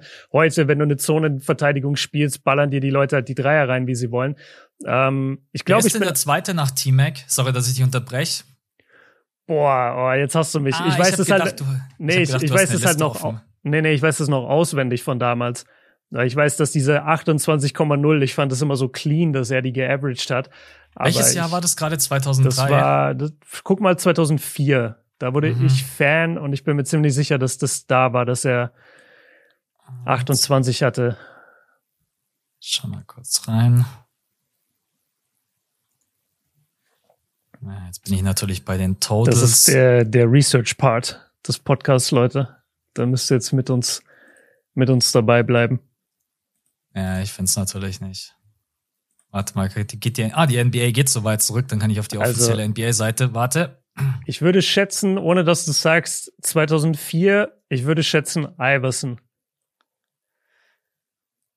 Weil Kobe hatte zu dem Zeitpunkt noch Shaq. Das war das letzte ja. Jahr mit Shaq, deswegen sage ich, Kobe war nicht da oben. Ich sag Iverson. T-Mac, ja. Iverson, Stojakovic, Garnett, Bryant, Allen, Pierce, Baron Davis, Vince Carter, Tim Duncan. Warte, also, was? Also, Stojakovic war drittbester Scorer der Liga? Ja, mit 24,2 Punkten. Ne? Maschine. Ja. Und Allen Iverson, um die Frage jetzt zu beantworten, die ich gerade selber gestellt habe, 26,4. Und T-Mac waren da 1 mit 28. Genau. ja. ja. Also einfach komplett anders. Du, du hattest damals nicht diese High Pick and Rolls. Damals, zu der Zeit galt der, galt als bester Wurf der Contested lange Zweier. Mhm. Also wenn du dir ja. anguckst, wir haben Iverson, wir haben T-Mac, wir haben Kobe und so, wir haben die gescored in den 2000ern. Die haben Contested lange Zweier genommen. Das, das war deren Wurf. Ich habe gerade so ein geiles Beispiel. Ich habe euch das jetzt gerade eben vorgelesen. Stojakovic, Garnett und Kobe Bryant, die hatten alle so um die 24 Punkte. Mhm. Also das waren die Topscorer. Ja. Desmond Bain hat mehr Punkte als die. 24 ja. Punkte. Und es ist. Also Desmond, Desmond, Bain ist ein, Desmond Bain ist ein Rollenspieler bei den Grizzlies. Ja, für alle, ein sehr, sehr guter kennen. Rollenspieler, muss ja, man ja. sagen. Aber es geht einfach nur so, um das mal im Verhältnis zu vergleichen. Es ist so, das mhm. war damals die Elite. Die ja. Leute haben eingeschalten wegen dem, was sie gesagt haben, hey, heute Nacht gibt's von denen vielleicht 20 plus, 30 vielleicht mal, wenn es gut läuft. Heute ja. schaust du ja, wie viele 30-Punkte-Spiele macht Luca jetzt eigentlich noch, um Wild mal einzuholen. Ist ja, genau. Also gerade ist echt so inflationär. Genau dieses ganze Luca-Thema auch mit den acht Spielen in Folge mit über 30 Punkten. Und damit ist er der Erste seit Wild, ne? Mhm. Ja. ja. Genau, ist jetzt gerade Was hat Wild? Wild hat Wild hat's wahrscheinlich in 300 aufeinanderfolgenden Spielen oder so. Nee, nee, ähm, einmal hatte nee, ich er. weiß, einmal es war nicht er, so viel. Nein, nee, einmal hatte er acht das hat Lukas schon eingestellt. Ist es nicht 24? Ich, ja, warte, ich muss kurz auf mein eigenes Insta schauen, weil da weiß ich nämlich, dass ich es finde. Pass auf. Äh, 23, 23. 1962, 63 hatte Will Chamberlain 30. Äh, ja. 30 ich wollte gerade sagen, Leute, immer wenn ihr irgendeinen Rekord von Will Chamberlain sucht, dann geht ihr in die 62er Saison. Ja. Weil nur mal zum Vergleich, auch warum man einfach keine Stats vergleichen sollte, Wild in der 62er Saison 50,4 Punkte im Durchschnitt, 25,7 Rebounds im Durchschnitt. Bei, und das ist die geilste, St der geilste Stat ever, bei 48,5 Spielminuten. Der Mann hat mehr Minuten gespielt, als es Minuten in einem Spiel gibt, über die Saison verteilt. Der wurde einfach nicht ausgewechselt. Ja. Das ist gestört. Wenn du den sein Gamelog durchkommst, ist 48, 48, 48 und dann ein paar Overtime-Games. Der hat nicht ein, stell dir vor, du warst sein Backup. Mhm. du hättest auch einfach gleich so wie Janis vor ein paar Tagen mit Popcorn sich auf die Bank setzen können. Und ich ja. snack jetzt mal ein bisschen. Ey, es ist 50,4 Punkte und dann in der Saison darauf 44,8. Ja, da hat er dann stark abgebaut. Also ein richtiger mal. Loser geworden. Nee, warte mal, dieses, nee, 62, 63 ist nicht die 50,4.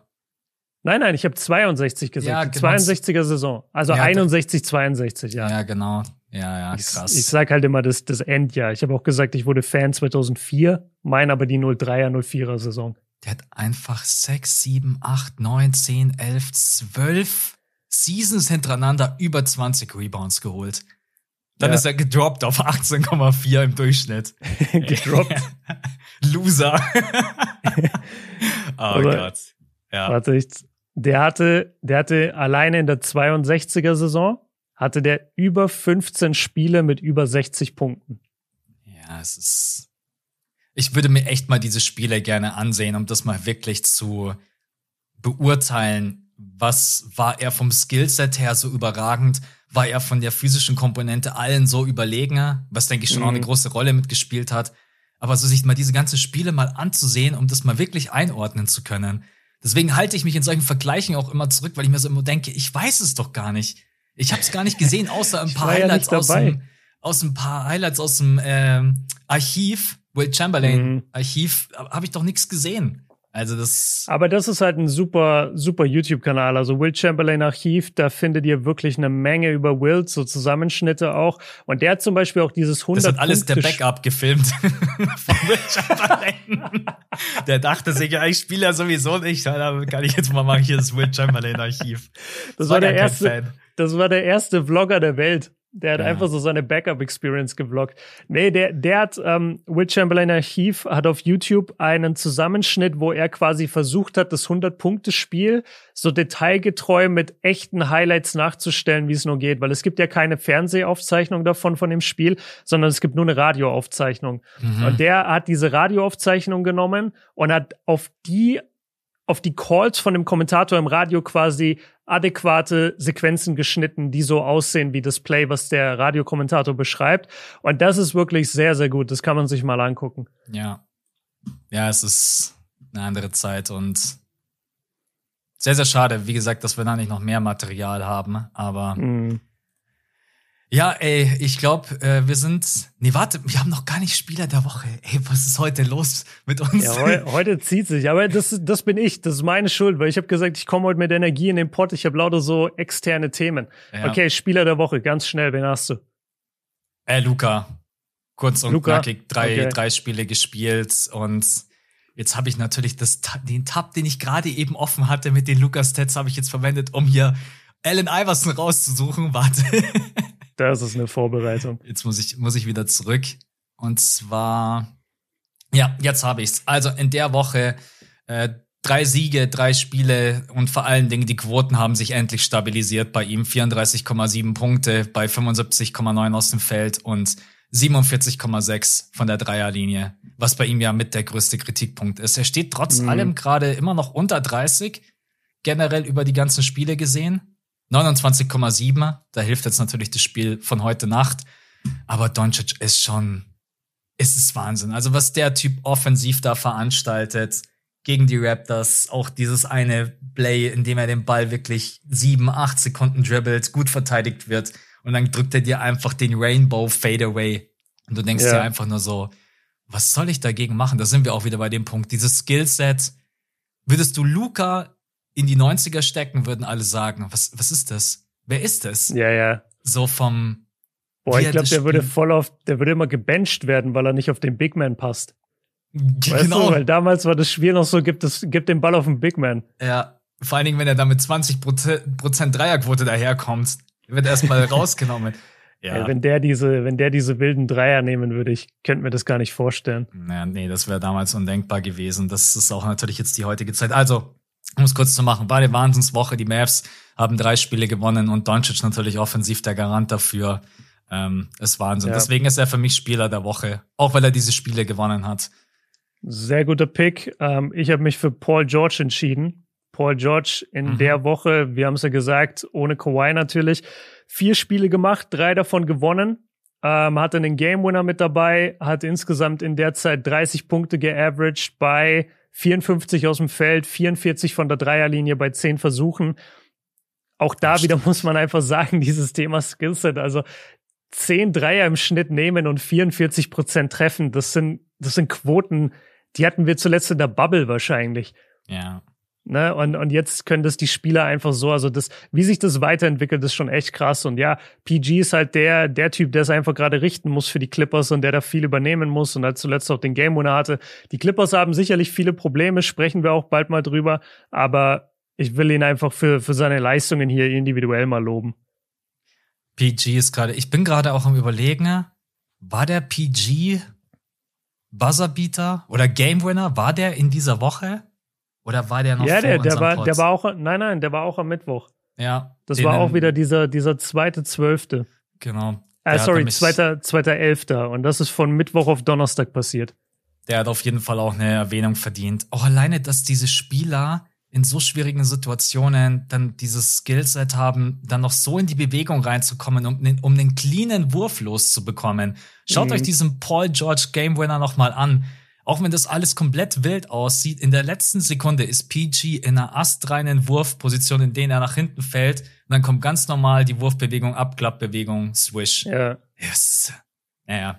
Ich glaube, das hat Reggie Miller mal gesagt. Sorry. Ich glaube, Reggie Miller hat mal gesagt, sein sein größtes Ding, an dem er trainiert hat, war, wie er es schafft, auch wenn er instabil ist, wenn er nicht richtig abspringt, wenn seine Füße nicht richtig gesetzt sind, wie er es hinbekommt, seinen Oberkörper trotzdem so zu positionieren, dass der Wurf stabil und geradeaus geht ja. von seiner Wurfhand aus. Und weil du wirst in der NBA immer das Problem haben, dass du deine Füße nicht richtig setzen kannst. Mhm. Ja, da habe ich letztens auch ein Interview von wem war das? ah, irgendjemand wurde gefragt, was der größte Unterschied ist zwischen College Basketball und NBA Basketball. Da wurde eben mhm. auch gesagt, dass einfach diese Gaps viel schneller zugemacht werden. Ne? Du hast einfach nicht diese Zeit, um zu sagen, ich krieg jetzt den Ball, dann schaue ich erst mal. Mhm. Ich glaube, Entscheidungsfindung in der NBA ist ein ganz großes Thema. Wenn du da reinkommst, ja, bist du überfordert, außer du heißt Paolo Bencaro, bist zwei Meter und acht groß und denkst dir einfach, geh aus dem Weg. Okay. Also Spieler der Woche bei Björn, Paul George, geiler Pick. Bei mir ist es Doncic, sind die Luca-Fans auch happy. Ähm, yes. Dann kommen wir zu den. Wollen wir mit den Warriors anfangen oder wollen wir, wollen wir den Podcast mit was Positivem beenden oder mit was Negativem? Weil Warriors ist ja eher so ein bisschen Sorgenkind. Ja, ja ich würde gerne mit den Cavs eigentlich enden. Ich würde mit was Positivem enden wollen. Dann lass mit den Warriors anfangen. Ja, ich frage ich frag dich einfach mal, wie siehst du die aktuelle Situation? Warriors on NBCS hat so ein geiles äh, Sorgenbarometer gepostet. Da mhm. stand dann so, ja, man entweder man ist sehr besorgt, man ist wenig besorgt, wird schon alles noch und dann so ganz unten Back-to-Back-Champs. wie, wie groß, ja. wie groß ist deine, deine Sorge gerade eben, wenn du auf die, auf die Warriors schaust und auf die bisherigen Leistungen? Sagst du, das wird schon noch so? Es gibt ein paar Probleme oder sagst du, ja, das ist schon so vehement und dass ich schon denke, das sieht gerade nicht so geil aus? Nee, ich sag, es wird noch. Ich mach mir, ich mach mir relativ wenig Sorgen. Also, es ist, wenn du, wenn du eine Momentaufnahme haben willst, dann kannst du natürlich sagen, okay, was wir gerade sehen, das ist besorgniserregend. Mhm. Aber aber weiter gehe ich dann nicht, weil es sind die Warriors. Wir sprechen hier nicht von einem Team, das noch nie was bewiesen hat, sondern wir sprechen hier vom Defending Champion. Wir sprechen von einem Team, was zwei, seit 2015 eigentlich abgesehen von ein, zwei Ausnahmen immer Contender war. Ähm, sie haben nach wie vor den besten oder zweitbesten Spieler der Welt und sie haben mit Steve Kerr so einen intelligenten Coach und insgesamt so eine gut geführte Franchise. Und ich habe schon so oft am Anfang der Saison auf diese Warriors Bank geguckt und dachte mir, wen haben die da? Wie soll das funktionieren? Jetzt holen die Andrew Wiggins, wie soll das denn funktionieren? Und plötzlich ist Andrew Wiggins ein All-Star. Und plötzlich ist Andrew Wiggins der zweitbeste Spieler in den Finals. Weißt du, sie, sie kriegen es halt immer hin. Ja. Und ich glaube, eins der, der großen Probleme, und das hast du auch im Skript, ich greife das mal vor, du hast zum Beispiel auch geschrieben, äh, Pool bisher äh, vergleichsweise richtig schwach, egal ob in der Creation, beim Spielaufbau, seine eigenen Stats. Ja, aber Jordan Poole, das sind zehn Spiele, die der jetzt gemacht hat. Und ich weiß ganz genau, dass Jordan Poole ein bisschen streaky ist und dass der mal solche Aussätze haben kann, gerade am Anfang der Saison. Und der wird im Laufe der Zeit auch wieder besser spielen. Der ist 23 Jahre alt, der hat eine Menge durchgemacht die letzten Wochen. Ähm, der hat gerade eine Meisterschaft hinter sich. Also vielleicht lag der Fokus jetzt auch nicht so intensiv auf den ersten zehn Saisonspielen für ihn ich mache mir relativ wenig Sorgen. Jetzt mal im Gesamtpaket. Ich glaube einfach an diesen Kern. Ich glaube an Draymond, an, an Clay glaube ich tatsächlich am wenigsten. Ich finde einfach, Clay ist überhaupt nicht mehr der Spieler von damals, obwohl er oft noch so eingesetzt wird. Leider, ja. Was, ja, das ist so ein bisschen schwierig. Aber ich, ich mache mir eigentlich, ehrlich gesagt, relativ wenig Sorgen. Wie sieht's bei dir aus? Auf der einen Seite wenig Sorgen, auf der anderen Seite schon so ein bisschen, weil die Second Unit ist natürlich jetzt eine andere. Man hat mhm. jetzt viele junge Spieler. Man hat sich natürlich da auch dazu entschlossen. Man musste diesen Schritt gehen, jetzt nicht nur wegen der Luxussteuer, sondern weil irgendwann musst du halt mal Moses Moody, James Wiseman und so weiter, Kuminga integrieren. Kuminga. Das sind ja, ja jetzt auch nicht irgendwelche Late First Round Picks oder Second Round Picks, sondern mhm. da sprechen wir ja wirklich von Lotterie Picks. Und deswegen, ich glaube einfach, dass der, der zweite Mantel bei den Warriors gerade eben noch gar nicht passt. Ähm, Jordan Poole, der natürlich auch in dieser Second Unit eigentlich der ist, der da am meisten äh, helfen sollte, der gerade offensiv halt leider überhaupt nicht funktioniert, der auch deswegen bei dem Plus-Minus von minus 8,8 steht, weil er einfach ein schwacher Verteidiger ist, weil er viele falsche Entscheidungen trifft. Ähm, auf der anderen Seite, du hast es gerade eben angesprochen, also Jordan Poole, du kannst ja jetzt nicht von heute auf morgen sagen, Jordan Poole ist ein ungeskillter Spieler. Nee, überhaupt nicht. Also ja. Jordan Poole bringt eigentlich alles mit um diese Benchrolle auszufüllen. Und letztes Jahr haben viele sogar darüber diskutiert, ob man Clay Thompson benchen sollte, weil Jordan Poole so eskaliert ist. Ähm, bei Clay bin ich total bei dir und es tut mir fast ein bisschen leid, aber das ist nicht der Clay. Das ist nicht der Clay, nee. wo ich dachte, wenn der jetzt anfängt, Feuer zu fängen, dann bist du verloren. Also das ist auch die aktuellen Quoten 36, 32, 80, defensiv viel, viel schwächer. Ähm, aus der Mitteldistanz ist ja gar nicht mehr vergleichbar aus der Vergangenheit. Clay Thompson war früher auch so ein solider Driver, jemand, der dann auch wirklich abstoppen konnte am High Post, hat den Midrange Jumper mhm. genommen. Das sind so Dinge, da kommt er kaum noch hin. Clay Thompson tut sich halt viel, viel schwerer, an seine Spots zu kommen. Und wenn man halt mal diese Plays gelaufen werden für ihn, dass er mal um die Screens herumcurlt und dann von der Birne, ist seine Quote halt from Downtown gerade nicht Clay Thompson-like. Also ein Clay Thompson von der Birne schießt ja nicht 30 Prozent. In Clay Thompson von ja. der Birne schießt er normalerweise 50 Prozent. Und wenn es mal ganz blöd läuft, 60 Prozent. Also viele, viele Punkte, die, die einfach nicht zusammenpassen. Äh, das Zusammenspiel mit James Wiseman. Da habe ich letztens doch erst mit dir drüber gesprochen. Wo war ja, das? Ja, ich glaube auch. Haben wir bei Patreon vielleicht drüber geredet? Ja, ja, genau, das, genau, bei Patreon. Also, James Wiseman sehe ich tatsächlich noch als die Komponente, wo ich mir so denke, ob man den so hinbekommt, dass man den offensiv effizient einsetzen kann, habe ich so ein bisschen mein Fragezeichen. Und defensiv ist James Wiseman natürlich auch nach wie vor im Pick and Roll und auch als Rim Protector schwierig zu spielen. Ich will jetzt nicht meine ganzen Gedanken äußern, mhm. weil sonst wird es in die Richtung gehen, wo ich sage, man muss sich irgendwann mal überlegen, ob James Wiseman tatsächlich jemand ist, ob man den in der Franchise behalten möchte für die Zukunft. Das ist natürlich auch, was waren James Wiseman? Second oder? Äh, der, der Second Pick, ja. Ja, ja, ich stell dir mal vor, die hätten damals Edwards gepickt. Boah, ja. ja. Oder aber, Lamello. Oder Lamello, ja. Wobei der jetzt natürlich auch gerade verletzt ist, aber Lamello im Spielaufbau natürlich schon brutal ist. Also ja, keine Ahnung. Irgendwie, wenn wir so drüber reden, habe ich doch schon ein paar Sorgen. Weil du hast Stephen Curry, der natürlich gerade eben spielt 32 Punkte, 50, 43, 93, was mhm. natürlich überragend ist. Aber genau, weil wir gerade noch bei Stephen Curry sind, die Minuten ohne Curry auf dem Feld ja, ja. sind halt übel. Ich weiß nicht, wie viele Warriors-Spiele du gesehen hast. Ich habe jetzt, glaube ich, so fünf, sechs habe ich gesehen. Und jedes Mal, wenn Curry runtergeht, dann läuft's halt offensiv überhaupt nicht. Auch wenn Draymond dann auch auf dem Feld ist, muss man auch sagen. Draymond, mhm. der ja normalerweise als Playmaker dann auch immer jemand ist, der das ganz gut auffangen kann. Aber da hakt's einfach an allen Ecken und Enden. Ja, deswegen, also ihr merkt schon, ich könnte jetzt nicht sagen, ich bin nicht besorgt, weil das meine Stimme ja auch nicht wieder gibt, sondern ich habe schon so ein bisschen Sorge. Ich verstehe dich total. Ich, ich suche gerade, sorry, ich suche gerade einen, einen Stat, den ich vorhin gesehen habe. Äh, genau. Welche dann? Die, ähm, pass auf, die, die Warriors waren im letzten Spiel vorne mit 27 zu 17.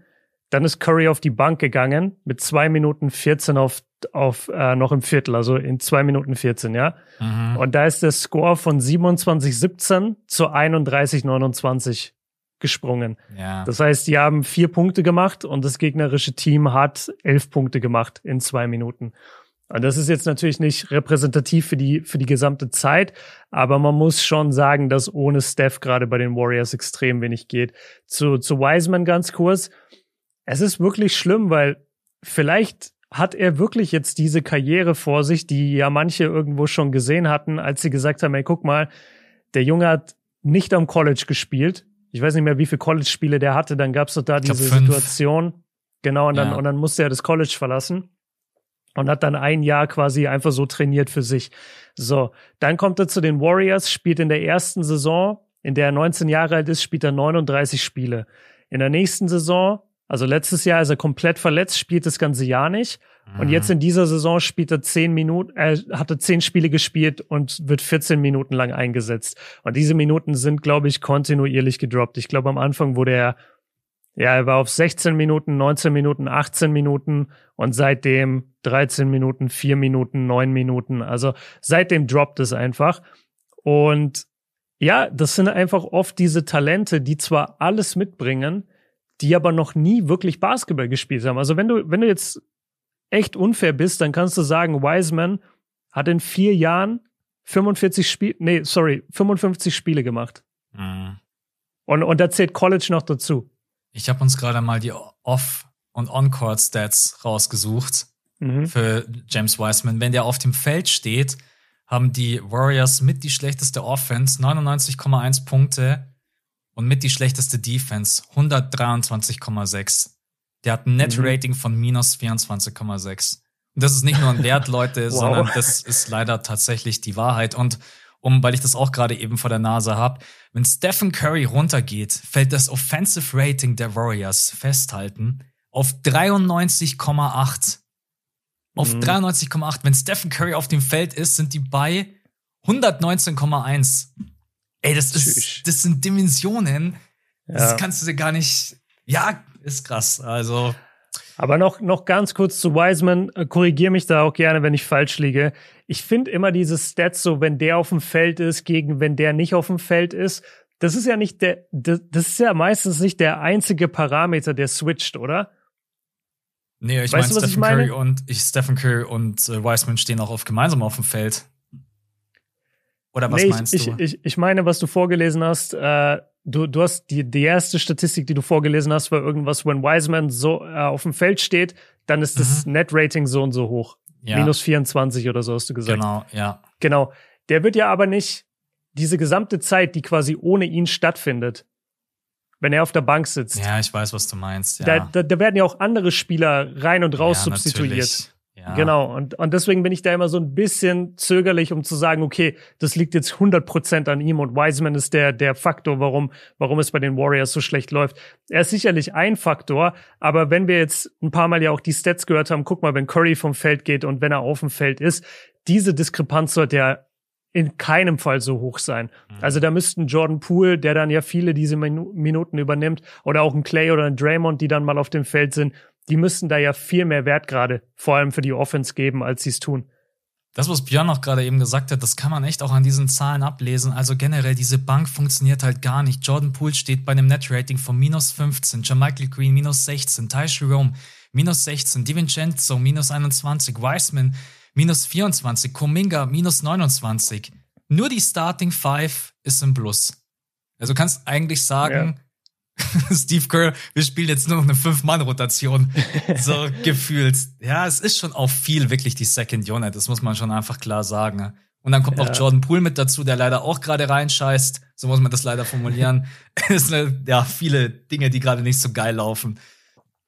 Okay, dann mach mal abschließend. Also, wie viel Sorgen machst du dir? Machst du dir so viel Sorgen, dass du sagst, sie kriegen das über die Saison nicht hin und sie fallen vielleicht aus dem Heimvorteile in den Playoffs raus? Sagst du, ey, die kriegen das gar nicht hin und die werden Play-in-Team? Sagst du, die schaffen es gar nicht in die Playoffs? Also wo ist dein Sorgenbarometer gerade? Weil meins ist ganz ehrlich, Worst Case werden die Top 4 in der, in der Conference. Ich glaube nicht, dass die schlechter sind als Top 4 am Ende des Jahres. Mm, Sorgenbarometer wäre wahrscheinlich gerade wirklich so, dass sie aus dem Heimvorteil rausfallen. Dass sie in der okay, 5 oder also 6 unter sind. Der, unter der Top 4. Okay. Ja. Aber ich glaube schon auch an Steve Kerr und generell an die Basketballintelligenz von Draymond und Stephen Curry und dass dann auch irgendwann nochmal die richtigen Schlüsse gezogen werden. Ich meine, wenn du 30 Spiele spielst und du siehst einfach, dass James Wiseman halt einfach überhaupt nicht funktionieren will, dann musst du halt einfach irgendwann sagen, okay, es funktioniert nicht und dann muss man auch tatsächlich ja. dieses Thema Trade irgendwann mal ansprechen. Das ist, bloß weil das so ein hoher Pick war, kannst du ja jetzt nicht sagen, auf Teufel komm raus, wir spielen den jetzt, bis wir irgendwann dann so weit abgeschlagen sind, dass wir Trouble haben, ins Play-In zu kommen. Also Sorgenbarometer so vier, fünf, sechs. Ich glaube, wir hatten sie beide relativ hoch im Power Ranking. Zwei, ja. drei oder sowas. Ja. Also du musst, glaube ich, bei Wiseman, selbst wenn du ihn traden willst, musst du ihn halt spielen, damit der Wert einigermaßen hochgeht. Weil mhm. jetzt gerade ist der Wert halt komplett im, im Keller. Ja, das stimmt. Ja, also ja. es kann schon sein, dass die mittlerweile auch schon abgeschlossen haben mit ihm und gesagt haben, ey, das wird einfach nicht funktionieren. Auf der anderen Seite, was ich mir halt bei ihm immer denke, ist, ey, der ist noch so jung. Ich weiß, wir denken, der ist, also der ist auch schon seit drei Jahren in der Liga, aber der ist halt immer noch 21 Jahre alt. Mhm. Halt, wer, wer hat mit 21 wirklich schon so seinen ganzen Shit together? Weißt du, wer, wer hat's da schon alles so zusammen? Klar, manche Number One Picks oder Number Two Picks sind da schon voll einsetzbar, siehe Banquero beispielsweise. Aber Banquero spielt auch bei den Magic. Das darf man ja auch nicht vergessen. Diese Top Draft Picks landen halt normalerweise bei Trash Teams und werden dann da langsam aufgebaut und herangeführt an, an diese Rolle. Und bei Wiseman war halt vom ersten Tag an, ja, du läufst übrigens Pick and Roll mit Steph Curry, sei mal bitte gut darin. Mhm. Das ist halt auch schwer, diese Rolle, die er da übernehmen muss. Das gleiche gilt für Kuminga und Moody. Ja, du wirst, Hey, mich würde es auch nicht wundern, wenn man James Wiseman tradet zu einer anderen Franchise und plötzlich siehst du hier die gleiche Situation wie bei Ball Ball. Manchmal brauchst du Glück, Zum manchmal Beispiel, brauchst du ja. die richtigen Teammates, die richtige Situation. Du brauchst auch einfach mal irgendwie einen Saisonstart, wo alles zusammenläuft, dass du dein ganzes Potenzial entfalten kannst. Aber James Wiseman ist einfach jemand, der das Spiel sehr verlangsamt, der lange braucht, um Entscheidungen zu finden. Und der Warriors Basketball ist einfach schnell. Viele mhm. Plays, viel Bewegung. Und man merkt manchmal, weiß man einfach an, äh, äh, man sieht das auch an seiner Pace. Also der hat mit die langsamste, nee, er hat die langsamste Pace, wenn er auf dem Feld steht. Sorry, nicht mit die langsamste. Ja. Also, Björn und ich abschließend, wir sind so, Björn ist, glaube ich, noch ein bisschen optimistischer als ich. Ich bin so ja. eine Stufe drunter, aber dass man jetzt sagt, die Warriors verkacken die ganze Saison. Und selbst wenn sie die ganze Saison verkacken, kann ihnen ja auch scheißegal sein. Sie sind Champ, sind mittlerweile alle gefühlt über 100 Jahre alt in der Starting Five. Zumindest ja, die Big Three. Ähm, machen wir da einen Haken dahinter, oder?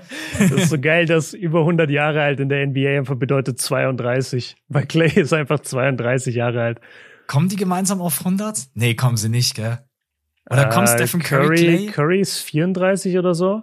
Stephen Draymond Curry. ist 31, 32 und Clay auch. Also es wird nee, eng, knapp aber drunter, knapp, knapp drunter. drunter. Ja. Ey, Übrigens, weil wir gerade über Warriors Big Men reden, die viel Talent mitbringen, aber es irgendwie nicht aufs Parkett bekommen. Erinnerst du dich noch an Jordan Bell? Klar, ja, natürlich. Bei den Warriors? Das finde ich so krass. Der ist einfach aus der Liga raus. Mhm. Der hat einfach keinen Spot.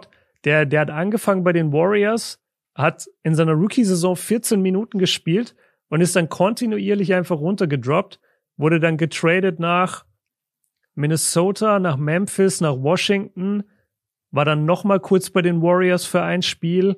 Also es waren immer nur so ein Spieleinsätze, also vielleicht war das auch während dieser ganzen Covid-Zeit damals. Und jetzt zuletzt hat er ein Spiel für Chicago gemacht, hat da null Punkte gemacht und das war's. Das war einfach seine NBA-Karriere. Ja, ist auch bitter. Übrigens, Dwight Howard ist jetzt nach Taiwan, habe ich vorhin gelesen. Habe ich gesehen und da habe ich mich gefragt, okay, macht er dann 60 und 25. Also sehen wir dann so die Will Chamberlain Statline von ihm. Weil kannst du mir nicht sagen, dass in Taiwan irgendjemand dem Typ gewachsen ist. Ich habe keine Ahnung, wie da die Competition ist. I don't know. Ich bin, ich bin, also Taiwan, glaube ich, auch großes Basketballland, aber Junge, also das ist mhm. Dwight Howard. Dwight Howard müsste eigentlich auf der 75 beste Spieler aller Zeiten Liste stehen und nicht Anthony ja. Davis. Ja, absolut. Dwight Howard Primetime Dwight Howard will ich nicht im Dunkeln begegnen. Nee. Also der Typ war ein defensives Biest und auch ein Selbst Athlet. Selbst im Hellen.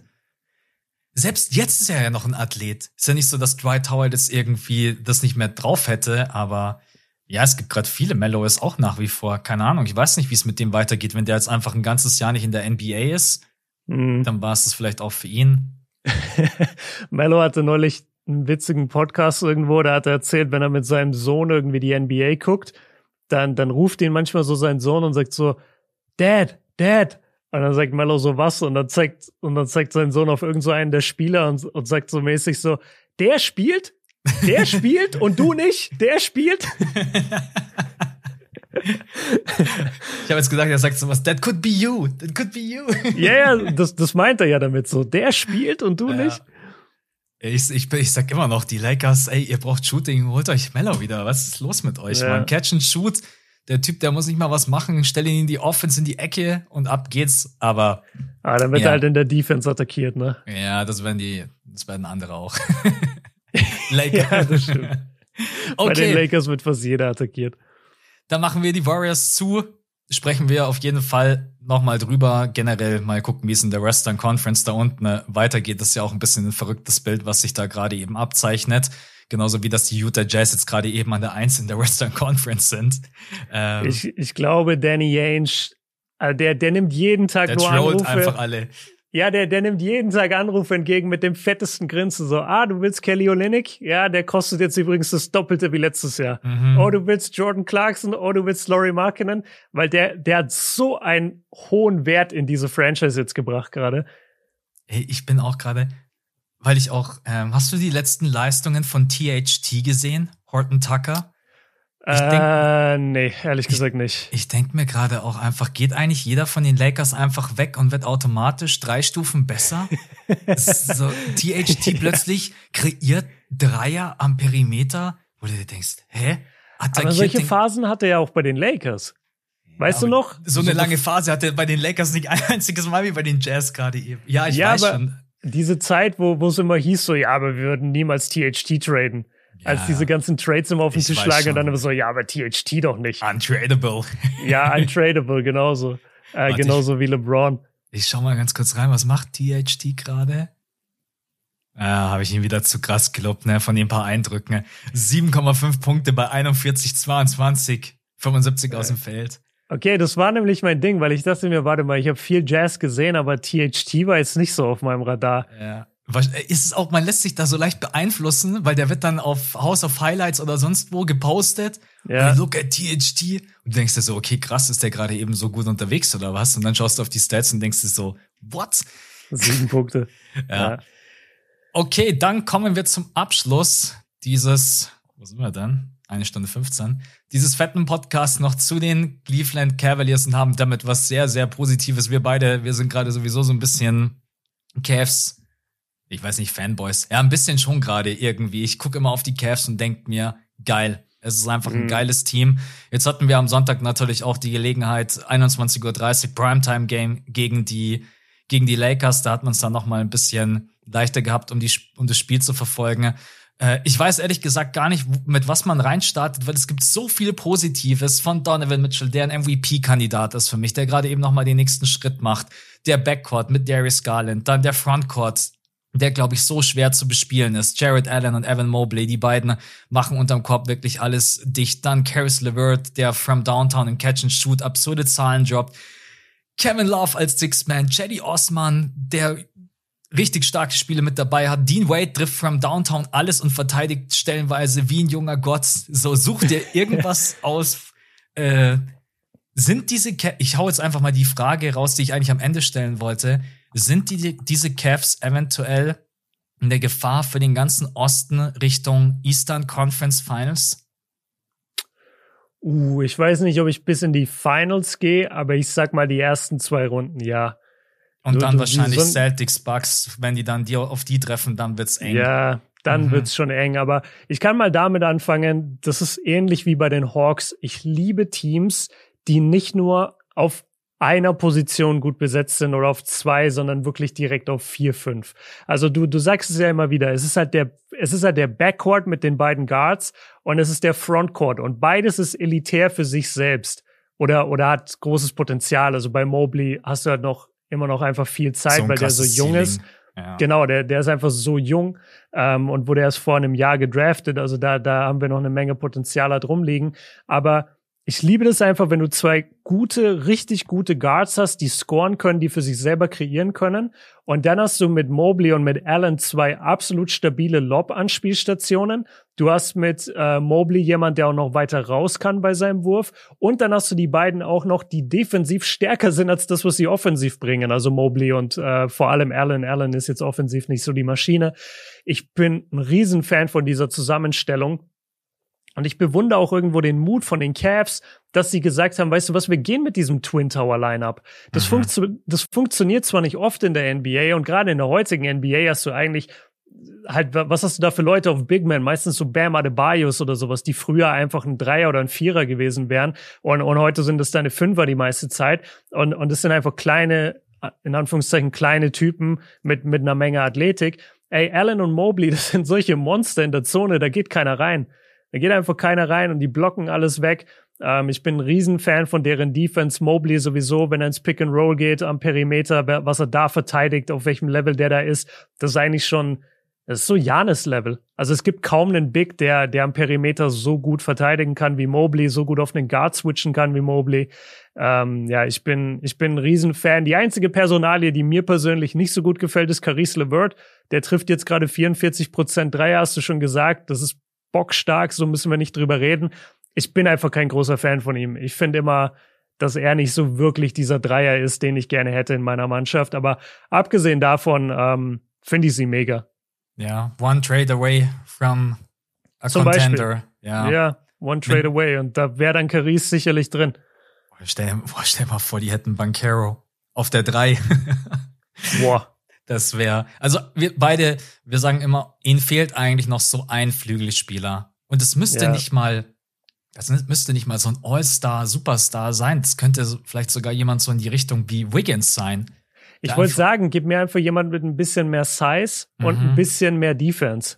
Ja, also das ist, glaube ich, noch so die, die Baustelle, die man hat. Aber das ist eigentlich, ehrlich gesagt, auch die einzige, weil die Bank ist durchweg stark. Kevin Love Klar, viele hätten ihn gerne als Six Man of the Year. Ich glaube, ihm fehlen dann so ein bisschen leider die Punkte am Ende. 12,6 von den Quoten ist der alte Mann, man muss ihn mittlerweile so nennen, äh, viele graue Haare auf dem Kopf, aber von draußen splasht er trotzdem immer noch wie ein junger Gott. 42,2 Prozent bei 6,4 Attempts. Er steht auch bei einem Plus Minus von plus 10,8. Äh, du hast JD Osman, du hast Dean Wade. Also, wie du gerade. Weißt du, wenn du auch noch hast, du hast immer noch Rubio. Stimmt, Rubio ist verletzt. verletzt. Ja. Genau, der kommt auch noch zurück. Das ist auch extrem krass, wenn der dann von der Bank noch deine zweite Unit anführt als Point Guard. Und Okoro spielt gerade auch total unter seinen Möglichkeiten, ne? Der ja. ja eigentlich mit einer der besten Verteidiger ist. Also jetzt, um nochmal deinen Punkt zuzumachen, Jared Allen, Evan Mobley. Jared Allen ist halt eine unglaubliche Präsenz unterm Korb, egal ob offensiv oder defensiv, der holt halt fast vier Offensiv-Rebounds. Ähm, und du hast dann einfach Evan Mobley, den du auf jeden switchen kannst. Das ist in der heutigen NBA brauchst du eigentlich so jemanden wie Evan Mobley auf der großen Position, dass du nicht andauernd in Mismatches verwickelt wirst und dann da gekillt wirst. Und Evan Mobley kann mhm. am Perimeter alles verteidigen. Und ich sag immer so schön, er ist nur einen Schritt davon entfernt, am Perimeter zu stehen oder in der Zone gemeinsam mit Jared Allen. Und dann scorest ja, ja. du einfach unglaublich. Ich habe jetzt gerade den Stat nicht offen, aber ich weiß, dass sie da ganz vorne mit dabei sind, wenn es um Deflections geht und die Trefferquote am Korb da machst du gegen die Cavs nicht viel. Also du musst sie dann schon wirklich aushebeln, dass du frei zum Korb kommst. Ja. Ich bin trotzdem noch so ein bisschen gespannt mit Donovan Mitchell und Darius Garland. Das habe ich mir jetzt noch nicht so ganz genau angesehen, weil ich auch immer sehr, sehr fokussiert war auf die Offense, wie es bei denen defensiv läuft.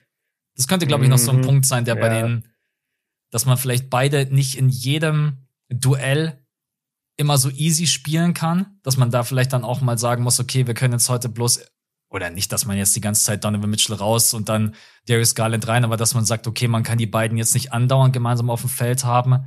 Das ist vielleicht aber dann eher so ein Thema Richtung Playoffs. Ich glaube, in der Regular Season sagst du, hey, ihr beide bringt uns so viel Offense. Scheiß drauf. Mm, yeah. Wir spielen euch einfach gemeinsam. Ja. Wie, wie siehst denn du es bei Donovan Mitchell? Ich habe dich noch gar nicht gefragt. Er macht ja jetzt gerade noch mal einen Riesenstep von 26 Punkten. Glaube ich, bei den Jazz hatte er immer so im Schnitt auf 31,2.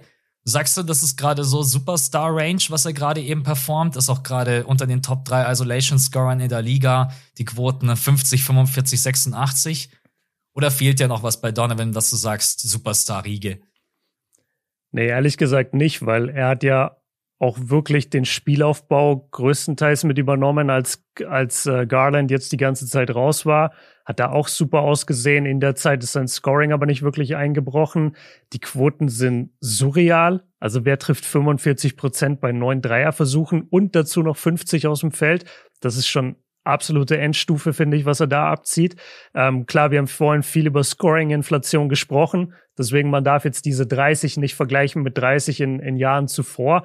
Aber also wenn ich ihn vergleiche mit dem, was er letztes Jahr bei Utah gezeigt hat, dann ist das ein Unterschied wie Tag und Nacht. Mhm. Bei Utah hast du wirklich nach jedem Spiel gefragt, auch in der Regular Season, ey, sag mal, will der noch da sein? Ist, ist, ist das noch lange gut oder muss der langsam getradet werden.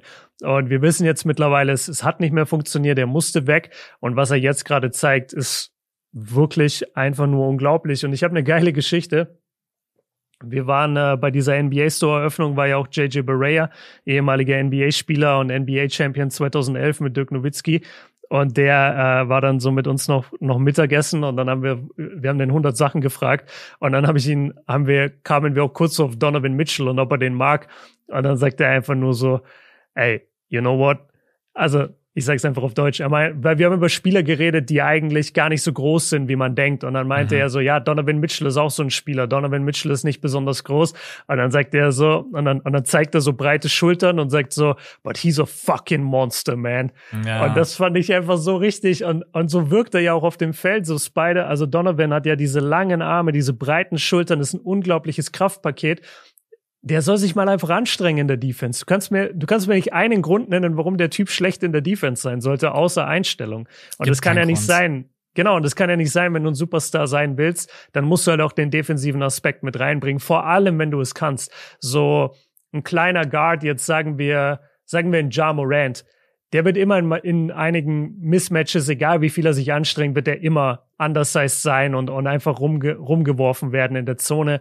Donovan Mitchell kannst du eigentlich nicht wegschieben, wenn er das nicht will. Der hat so viel Power, der, der muss da eigentlich dagegenhalten können. Donovan ist damals vom College gekommen und war einer der besten Verteidiger. Deswegen hat mich Ja, aber damals so war auch noch Skinny Donovan. Weißt du, ja. da hat er noch nicht diese Muskelberge gehabt. Ich glaube, das, das macht dich auch schon ein bisschen weniger mobil. Das ist wie bei Westbrook. Wenn du Westbrooks Draft dir anguckst, dann sagen die auch, er ist ein Defensivspezialist, aber das Scoring ist seine Schwäche. Und dann guck, was seine Karriere wurde. Wenn Donovan Mitchell gerade weniger mobil ist, dann will ich bitte auch weniger mobil sein. nee, du ich meine im Vergleich zu College-Zeiten. Ja, ja, nee, es geht einfach nur darum, was er für ein Potenzial hat äh, als Verteidiger und was er dann in den letzten eineinhalb Jahren bei den Utah Jazz gezeigt hat und in den Playoffs, das war mhm. wirklich eine Frechheit. Also ich meine, wir haben die Spiele ja, ja. ja auch besprochen und da war Donovan Mitchell eine absolute Drehtür. Aber wahrscheinlich hast du auch, er hatte einfach keinen Bock mehr. Sind wir mal ehrlich? Er ja, hatte er hatte keinen, keinen Bock, Bock, mehr. Ja. Und er hatte halt Rudy hinter sich. Weißt du, und hat sich dann immer gedacht, so, ja, okay, dann kann ich ja darüber äh, punkten. Ja. Also nicht, nicht punkten, aber ich kann darüber, es ist egal, ob ich jemand durchlasse oder nicht, weil hinter mir steht halt einfach Gobert. Ja. Hey, manchmal ist es auch für so junge Spieler einfach geil, einen neuen Anstrich zu bekommen. Ich glaube, am Anfang ja. hat er gar nicht so Bock gehabt auf Cleveland. Und jetzt mittlerweile ist er, glaube ich, voll drinnen. So, ich meine. Der hatte doch diese geile PK, wo sie ihn gefragt haben: so, du bist jetzt von Utah nach Cleveland. Das ist von der einen ohne, also von der einen unspektakulären Franchise zu der anderen und von einer kalten Stadt in die anderen. Und dann meinte er so, ey, I love the cold. Ich I love liebe the cold. die Kälte. ja, also er meinte, dass das voll sein Ding ist. Und ich glaube, bei Utah war einfach die Erde verbrannt. Ich glaube, ja. nach dem, nach dem ganzen Covid-Ausbruch damals und mit der ganzen Gobert-Situation. Ich glaube, das Thema war einfach durch. Das, der musste da weg. Das stimmt, das hat man schon total vergessen. Jetzt, wo du das sagst, ist mir das ja, ja, das war ein Riesenthema. Die, die beiden haben ja auch richtig lange nicht miteinander geredet und so. Mhm. Ja.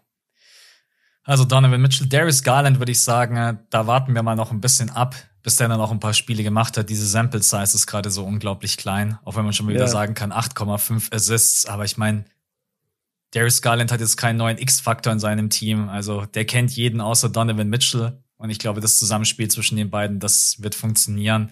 Evan Mobley, Jared Allen, vor allen Dingen, die haben auch noch alle Potenzial nach oben. Also Evan mhm. Mobley hatte offensiv jetzt auch schon wieder ein, zwei Spiele mit dabei, wo es definitiv hätte besser laufen können, auch gegen die Lakers. Ähm, ja, aber ansonsten das Potenzial in diesem Kader ist unglaublich. Ich frage dich jetzt mal noch abschließend die Frage, Wo würdest du sie aktuell ranken? Wo glaubst du, könnten sie am Ende der Saison landen? Im, im Osten jetzt? Mhm, ja. Okay, also jetzt gerade sind sie an der 2. Ich sag schon die ganze Zeit, dass mir die Eastern Conference besser gefällt als die Western Conference, insofern, dass gerade alles schon ein bisschen aufgeräumt ist im Osten. Du hast eigentlich wirklich die besten Teams aktuell oben und da sind im Moment die Bucks. So. ja. I disagree. Ähm, kann ich verstehen mit den Sixers an der 10.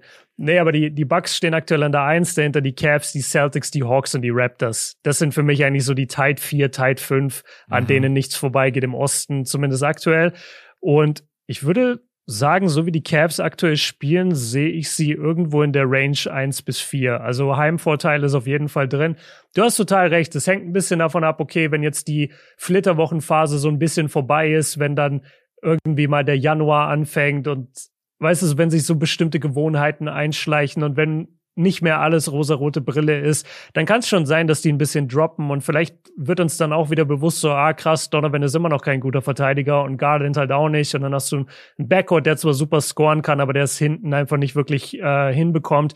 Ähm, also ich denke, ich denke Top 4. Ich denke, so wie sie jetzt gerade spielen, ist Top 4 absolut legitim, dass sie erreichen können. Sehe ich genauso, um es kurz und knapp zu machen. Kann okay. auch sogar sein, dass dass sie, klar, diese Phase werden sie sicher mal, mal haben, dass sie mal vielleicht auch zwei, drei Spiele am Stück verlieren. Ich könnte mir aber auch vorstellen, wenn die alle gesund und fit bleiben, dann haben die so eine krasse Tiefe und die kriegen mhm. ja auch noch Rubio zurück und Okoro kann auch noch besser spielen. Ich könnte mir auch vorstellen, dass sie sich in den richtigen rausspielen über die ganze Saison und dann sagen, hey Leute, wir haben ja gerade die Möglichkeit, ganz oben mit dabei zu sein. Lass mal die Saison jetzt alles wegrocken. Jung genug sind sie alle von der Motivation her. Da ist nicht, der einzige Oldie, der da mit dabei ist, ist Kevin Love und Rubio. Alle anderen ja. sind hier irgendwie 24, 25 Jahre alt. Also die Motivation sollte eigentlich schon noch groß sein. Und Donovan Mitchell hat jetzt auch ein neues Team. Die Motivation bei dem ist auch wieder neu. Das ist ein sehr guter Punkt. Junge Teams neigen dazu, eher den Regular Season Record zu jagen, als jetzt zum Beispiel die Bucks. Das haben wir schon oft gesagt. Den Bucks ist mittlerweile egal, ob sie an 1, 2 oder 3 gehen. Die, die wollen ja. einfach den Heimvorteil und fertig, egal wen sie spielen. Die Cavs sind schon so eine Mannschaft, die noch sagt, nee, komm, wir haben die Chance hier über 50, über 55 Siege zu gehen, lass mal angreifen. Ja. Ja, ich hoffe, dass die Sixers das auch irgendwann so sehen. ja, die, die Six, ey, ihr habt halt dauernd Ausfälle, ne? Jetzt habt ihr diese ganzen Krankheitsausfälle. James Harden ist verletzt, Embiid ist ständig krank. Also ja. ihr, ihr bekommt halt auch nie wirklich euer Team aufs Feld. Ja, das ist, ich bin als Sixers-Fan gerade schon wieder mit der Saison gefühlt durch. Ich schau mir gerade lieber, lieber die Cavs an. Was, was hältst du eigentlich äh, von der News? Ich weiß nicht, wie groß es News wurde, aber es wurde in ein paar Podcasts besprochen in den USA, dass Anthony Davis möglicherweise available sein sollte für Trades. Könnte sein. Könnte, könnte sein, ne? Könnte sein, weil, ja. also, das bringt dir jetzt auch nichts, wenn du Westbrook tradest. Du kannst es natürlich machen, aber du wirst damit halt trotzdem kein Contender. Du wirst mit AD auch in den nächsten Jahren kein Contender sein. Ich habe mir letztens noch mal Highlights angesehen. Ich auch. Von dem alten AD? Von dem alten AD, Ey. richtig. Und der hat dich im Drive stehen lassen und zerstört. Ja. Du hast überhaupt kein Land gesehen. Der hat dich in der Midrange auseinandergenommen. Der hat dich mit seiner ganzen Athletik einfach overpowered dieser AD, der existiert nicht mehr. Das muss man einfach ehrlich sagen. Ja, voll. Das war ein zwei Meter zehn großer Guard. Guckt euch ja. das mal an. Schaut euch bitte mal New Orleans Pelicans Highlights von AD an, so Rookie-Saison, zweite Saison. Das ist unglaublich, wie der sich bewegt hat. Ich war auch total geschockt. Und ich glaube auch nach wie vor, dass LeBron diesen Typ damals gesehen hat und da sich den Plan gemacht hat, okay, ich gehe zu den Lakers, dann hole ich den zu den Lakers und der wird der Franchise Player und der Regular Season MVP und der macht das alles in der Saison in den Playoffs komme ich dann. Mhm. Und nachdem dieser Spieler aber nie wirklich bei den Lakers existiert hat und selbst in der Bubble nur für ein, zwei Monate existiert hat und LeBron den, den Großteil natürlich von allem geleistet hat, deswegen ist dieser Plan nie aufgegangen. Der hat, genauso wie Kevin Durant, einfach auf den falschen Teammate gesetzt. Weißt du, das ist einfach ja. nach hinten losgegangen. Und ja, hätte mal auf Janis gesetzt. Aber ich glaube, du hättest Janis auch niemals aus Milwaukee rausbekommen zu dem Zeitpunkt. Nee. Janis ist den Bugs so dankbar. Ja, scheiße. Für den Lakers ist natürlich auch wirklich viel falsch gelaufen. Äh, einiges haben sie sich auch selber zu, zuzuschreiben. Also ich verstehe mhm. auch nach wie vor diese Rob Pelinka-Verlängerung nicht und wie die dir abgefeiert wurde. Das will mir aber überhaupt nicht in den Kopf. Also Rob Pelinka hat so viele falsche Entscheidungen getroffen in den letzten zwei Jahren, dass ich das überhaupt nicht verteidigen kann. Ähm, ja, aber mein Gott, die Lakers bin gespannt, wo es hingeht. Ich bin ehrlich gesagt jetzt dann mal froh, wenn die Saison vorbei ist, dann ist mal der Vertrag von Westbrook durch, dann hat man wieder ein bisschen Cap Space frei. Aber dann braucht sich auch keiner wundern, wenn Rob Pelinka vielleicht wieder ein Team zusammenstellt, was für LeBron James nicht passend ist. Früher hast du einfach nur gesagt, du brauchst für LeBron James und einen Big und ansonsten nur Shooter drumherum. Das war der mhm. Plan. Und jetzt heute habe ich LeBron James, acht Verteidiger und keiner kann werfen. ja. So, das, das ist gerade so ein bisschen. Aber ja. ja das Shooting, das Shooting ist die größte Katastrophe der Lakers. Ja, jetzt müssen wir überlegen, dass in den letzten Spielen Westbrook auch noch den Dreier trifft. Also. Ja, ja. Und, und selbst, selbst mit einem Westbrook, der den Dreier trifft, sind sie ja nur bei 25% Teamquote oder so. Auch am Sonntag gegen die Cavs, wenn Brody seine Dreier nicht trifft, trifft und Matt Ryan kommt nicht rein und trifft auch noch schnell zwei Dreier, dann mhm. hast du wieder eine Quote von 20%. Ja. Also, da 0 von 3 rücken schon wieder näher, du. das ist. Ey, wenn du, wenn du 0 von 3 den Lakers gibst, dann kriegst du da einen Vertrag. Standing Ovations kriegst du dann. Safe. Ja. Okay, aber da lassen wir uns einfach mal beide überraschen. Sollte das Thema heißer werden mit AD, dann diskutieren wir das. Ähm ich glaube dran, dass es sicherlich hinter den Kulissen diskutiert wird, bis aber dann sowas mal wirklich umgesetzt wird, das ist, glaube ich, noch ein langer Weg. Also, dass AD dann einfach mal so getradet wird. Wahrscheinlich legen wir jetzt gleich auf und dann. Ja, so ey Leute, ihr wisst nicht, das ist uns so oft passiert in letzter Zeit bei dem Sonntagspot, dass wir den aufgenommen haben, fertig hatten und dann für den nächsten Tag halt geplant hatten am Sonntag, dass er droppt und dann immer über Nacht irgendeine News, wo wir dachten so, ey, fuck, genau darüber haben wir im Podcast gesprochen. Deswegen haben wir den letzten Pod dann auch direkt am Sonntagmorgen aufgenommen und dann sofort released. Und deswegen hat Max auch am Anfang des Podcasts gesagt, so dass er mich gerade so viel sieht. Weil ja. normalerweise sehen wir uns vielleicht weiß ich nicht, Alle Samstag und Samstag und Dienstag und jetzt war es halt Sonntag und Dienstag und das wirkt irgendwie dann noch mal näher. Äh, abschließende Frage von mir zwei Fragen eigentlich. Einfach nur, was sagt dir dein Gefühl? Zum einen, sehen wir Kyrie jemals wieder bei den Nets? Und die zweite Frage ist, wenn wir ihn nicht mehr bei den Nets sehen, glaubst du, er landet bei den Lakers und die Lakers nehmen ihn auf, trotz des ganzen Ballers, den er gerade mitbringt? Ganz kleine Frage zum Abschluss. Ich, nein, nein, beziehungsweise ganz kurze Antwort. Also ich will jetzt nicht, dass du 100 Begründungen mhm. aufmachst, einfach nur, was sagt dir dein Bauchgefühl? Sehen wir ihn bei den Nets oder nicht? Und sehen wir ihn bei den Lakers oder nicht? Ich habe keine Ahnung wie, aber ich glaube, wir sehen ihn wieder bei den Nets. Wie auch immer sie das anstellen werden. Es wird mhm. mich sehr, sehr wundern, wenn er sich komplett gegen diese Liste stellt. Auch weil er das für seine Außendarstellung natürlich. Aber ja, bei der Impfdebatte war er auch strong. Mhm. Also ja. deswegen, es kann schon auch passieren, dass er sagt, das könnt ihr vergessen. Mein Bauchgefühl sagt mir wieder, wir werden ihn irgendwann bei den Netz sehen. Das ist meine, okay. mein Gefühl einfach nur, ohne jetzt das weiter irgendwie zu verargumentieren. Was sagt und, dir dein und trotzdem, Gefühl? Naja, warte, noch, noch nachfragend. Äh, trotzdem, selbst wenn er jetzt wieder spielen sollte, irgendwie im nächsten Monat, sehen wir dann den Trade zu den Lakers? Oder sagst du, naja, er spielt die Saison zu Ende bei den Nets? Ich glaube, er spielt die Saison zu Ende, weil beide Teams, glaube ich, gerade überhaupt keine Ambitionen haben, dass sie sagen, wir können jetzt gerade irgendwie compete, ne? Warum sollten wir jetzt? Weil wenn dann die Nets sagen, hey Lakers, wir wollen übrigens einen Pick von euch, dann sagen die Lakers, das könnt ihr vergessen, warum sollten wir das machen? Und dann können wir auch die Saison abwarten und dann nehmen wir ihn einfach so unter Vertrag. Das Cap Space haben wir ja frei. Ja, ja, also der Trade wäre auch ohne Picks, meiner ja. Meinung nach. Der, der, der Trade wäre straight up Westbrook für Kyrie. Und dann kannst du gleich äh, debattieren, ob dann KD auch wieder einen Trade fordert und sagt, ich will dann hier weg. ich will jetzt doch wieder zu den Warriors. Ähm, ich sag. das wäre das Witzigste, wenn Kyrie, äh, wenn KD am Ende zurück zu den Warriors geht. Also ich glaube, dass Kyrie bei den, bei den Nets bleibt, ähm, dass beide die Saison bei den, also Westbrook bei den Lakers zu Ende spielt und Kyrie bei den Nets und dass dann in der Offseason Kyrie zu den Lakers geht. Die Frage okay. ist, ob LeBron James Bock darauf hat. Das weiß yeah. ich nicht. Ich glaube schon, dass er Bock drauf hat. Ich, nehm, ich gebe deinem Szenario gebe ich 40 Prozent Wahrscheinlichkeit mhm. und meinem 60. Meins ist, dass er nicht mehr für die Nets spielt, die Nets ihn jetzt versuchen zu traden und die Lakers ihn nehmen. Da bin ich 60-40. Also ich glaube auch stark an dein Szenario, ja. aber ich glaube fast ein bisschen stärker daran, dass wir den nicht mehr sehen, weil es wurden jetzt auch, es gab jetzt ein paar Berichte, dass diese Liste von den Netz, diese Auflagen, die sie ihm gestellt haben, dass die extra so groß sind und extra so viel, weil sie damit quasi ausschließen wollten, dass er jemals wieder zurückkehrt. Hm. Äh, also Who als, als Content Creator nehme ich das super gerne. Also für den Pod und uh, Videos und so weiter. Äh, hey, let's go. Ja. Also ja. Trade Karussell, stoß es an, schmeiß alle rein. Genau, AD ich, ist jetzt Björn, drin, Leute. Björn und ich, wir stehen in der Mitte und wir äh, reiten die Gondel. das ist kein Problem. nee, ja, also kann, kann passieren. Ähm, bin jetzt generell mal gespannt, wann gibt's denn mal so die erste Auskunft darüber? Ähm, ist er bereit? Will er irgendwas mm. von mhm. dieser Liste machen? Oder Irving hat sich ja seitdem nicht mehr geäußert. Keine Ahnung. Ja, ja schwierig. Und Kevin Durant ist ja gerade eben auch unzufrieden mit Ben Simmons schon wieder. Was ich irgendwo mm. verstehen kann. Wir, wir hätten das kommen sehen.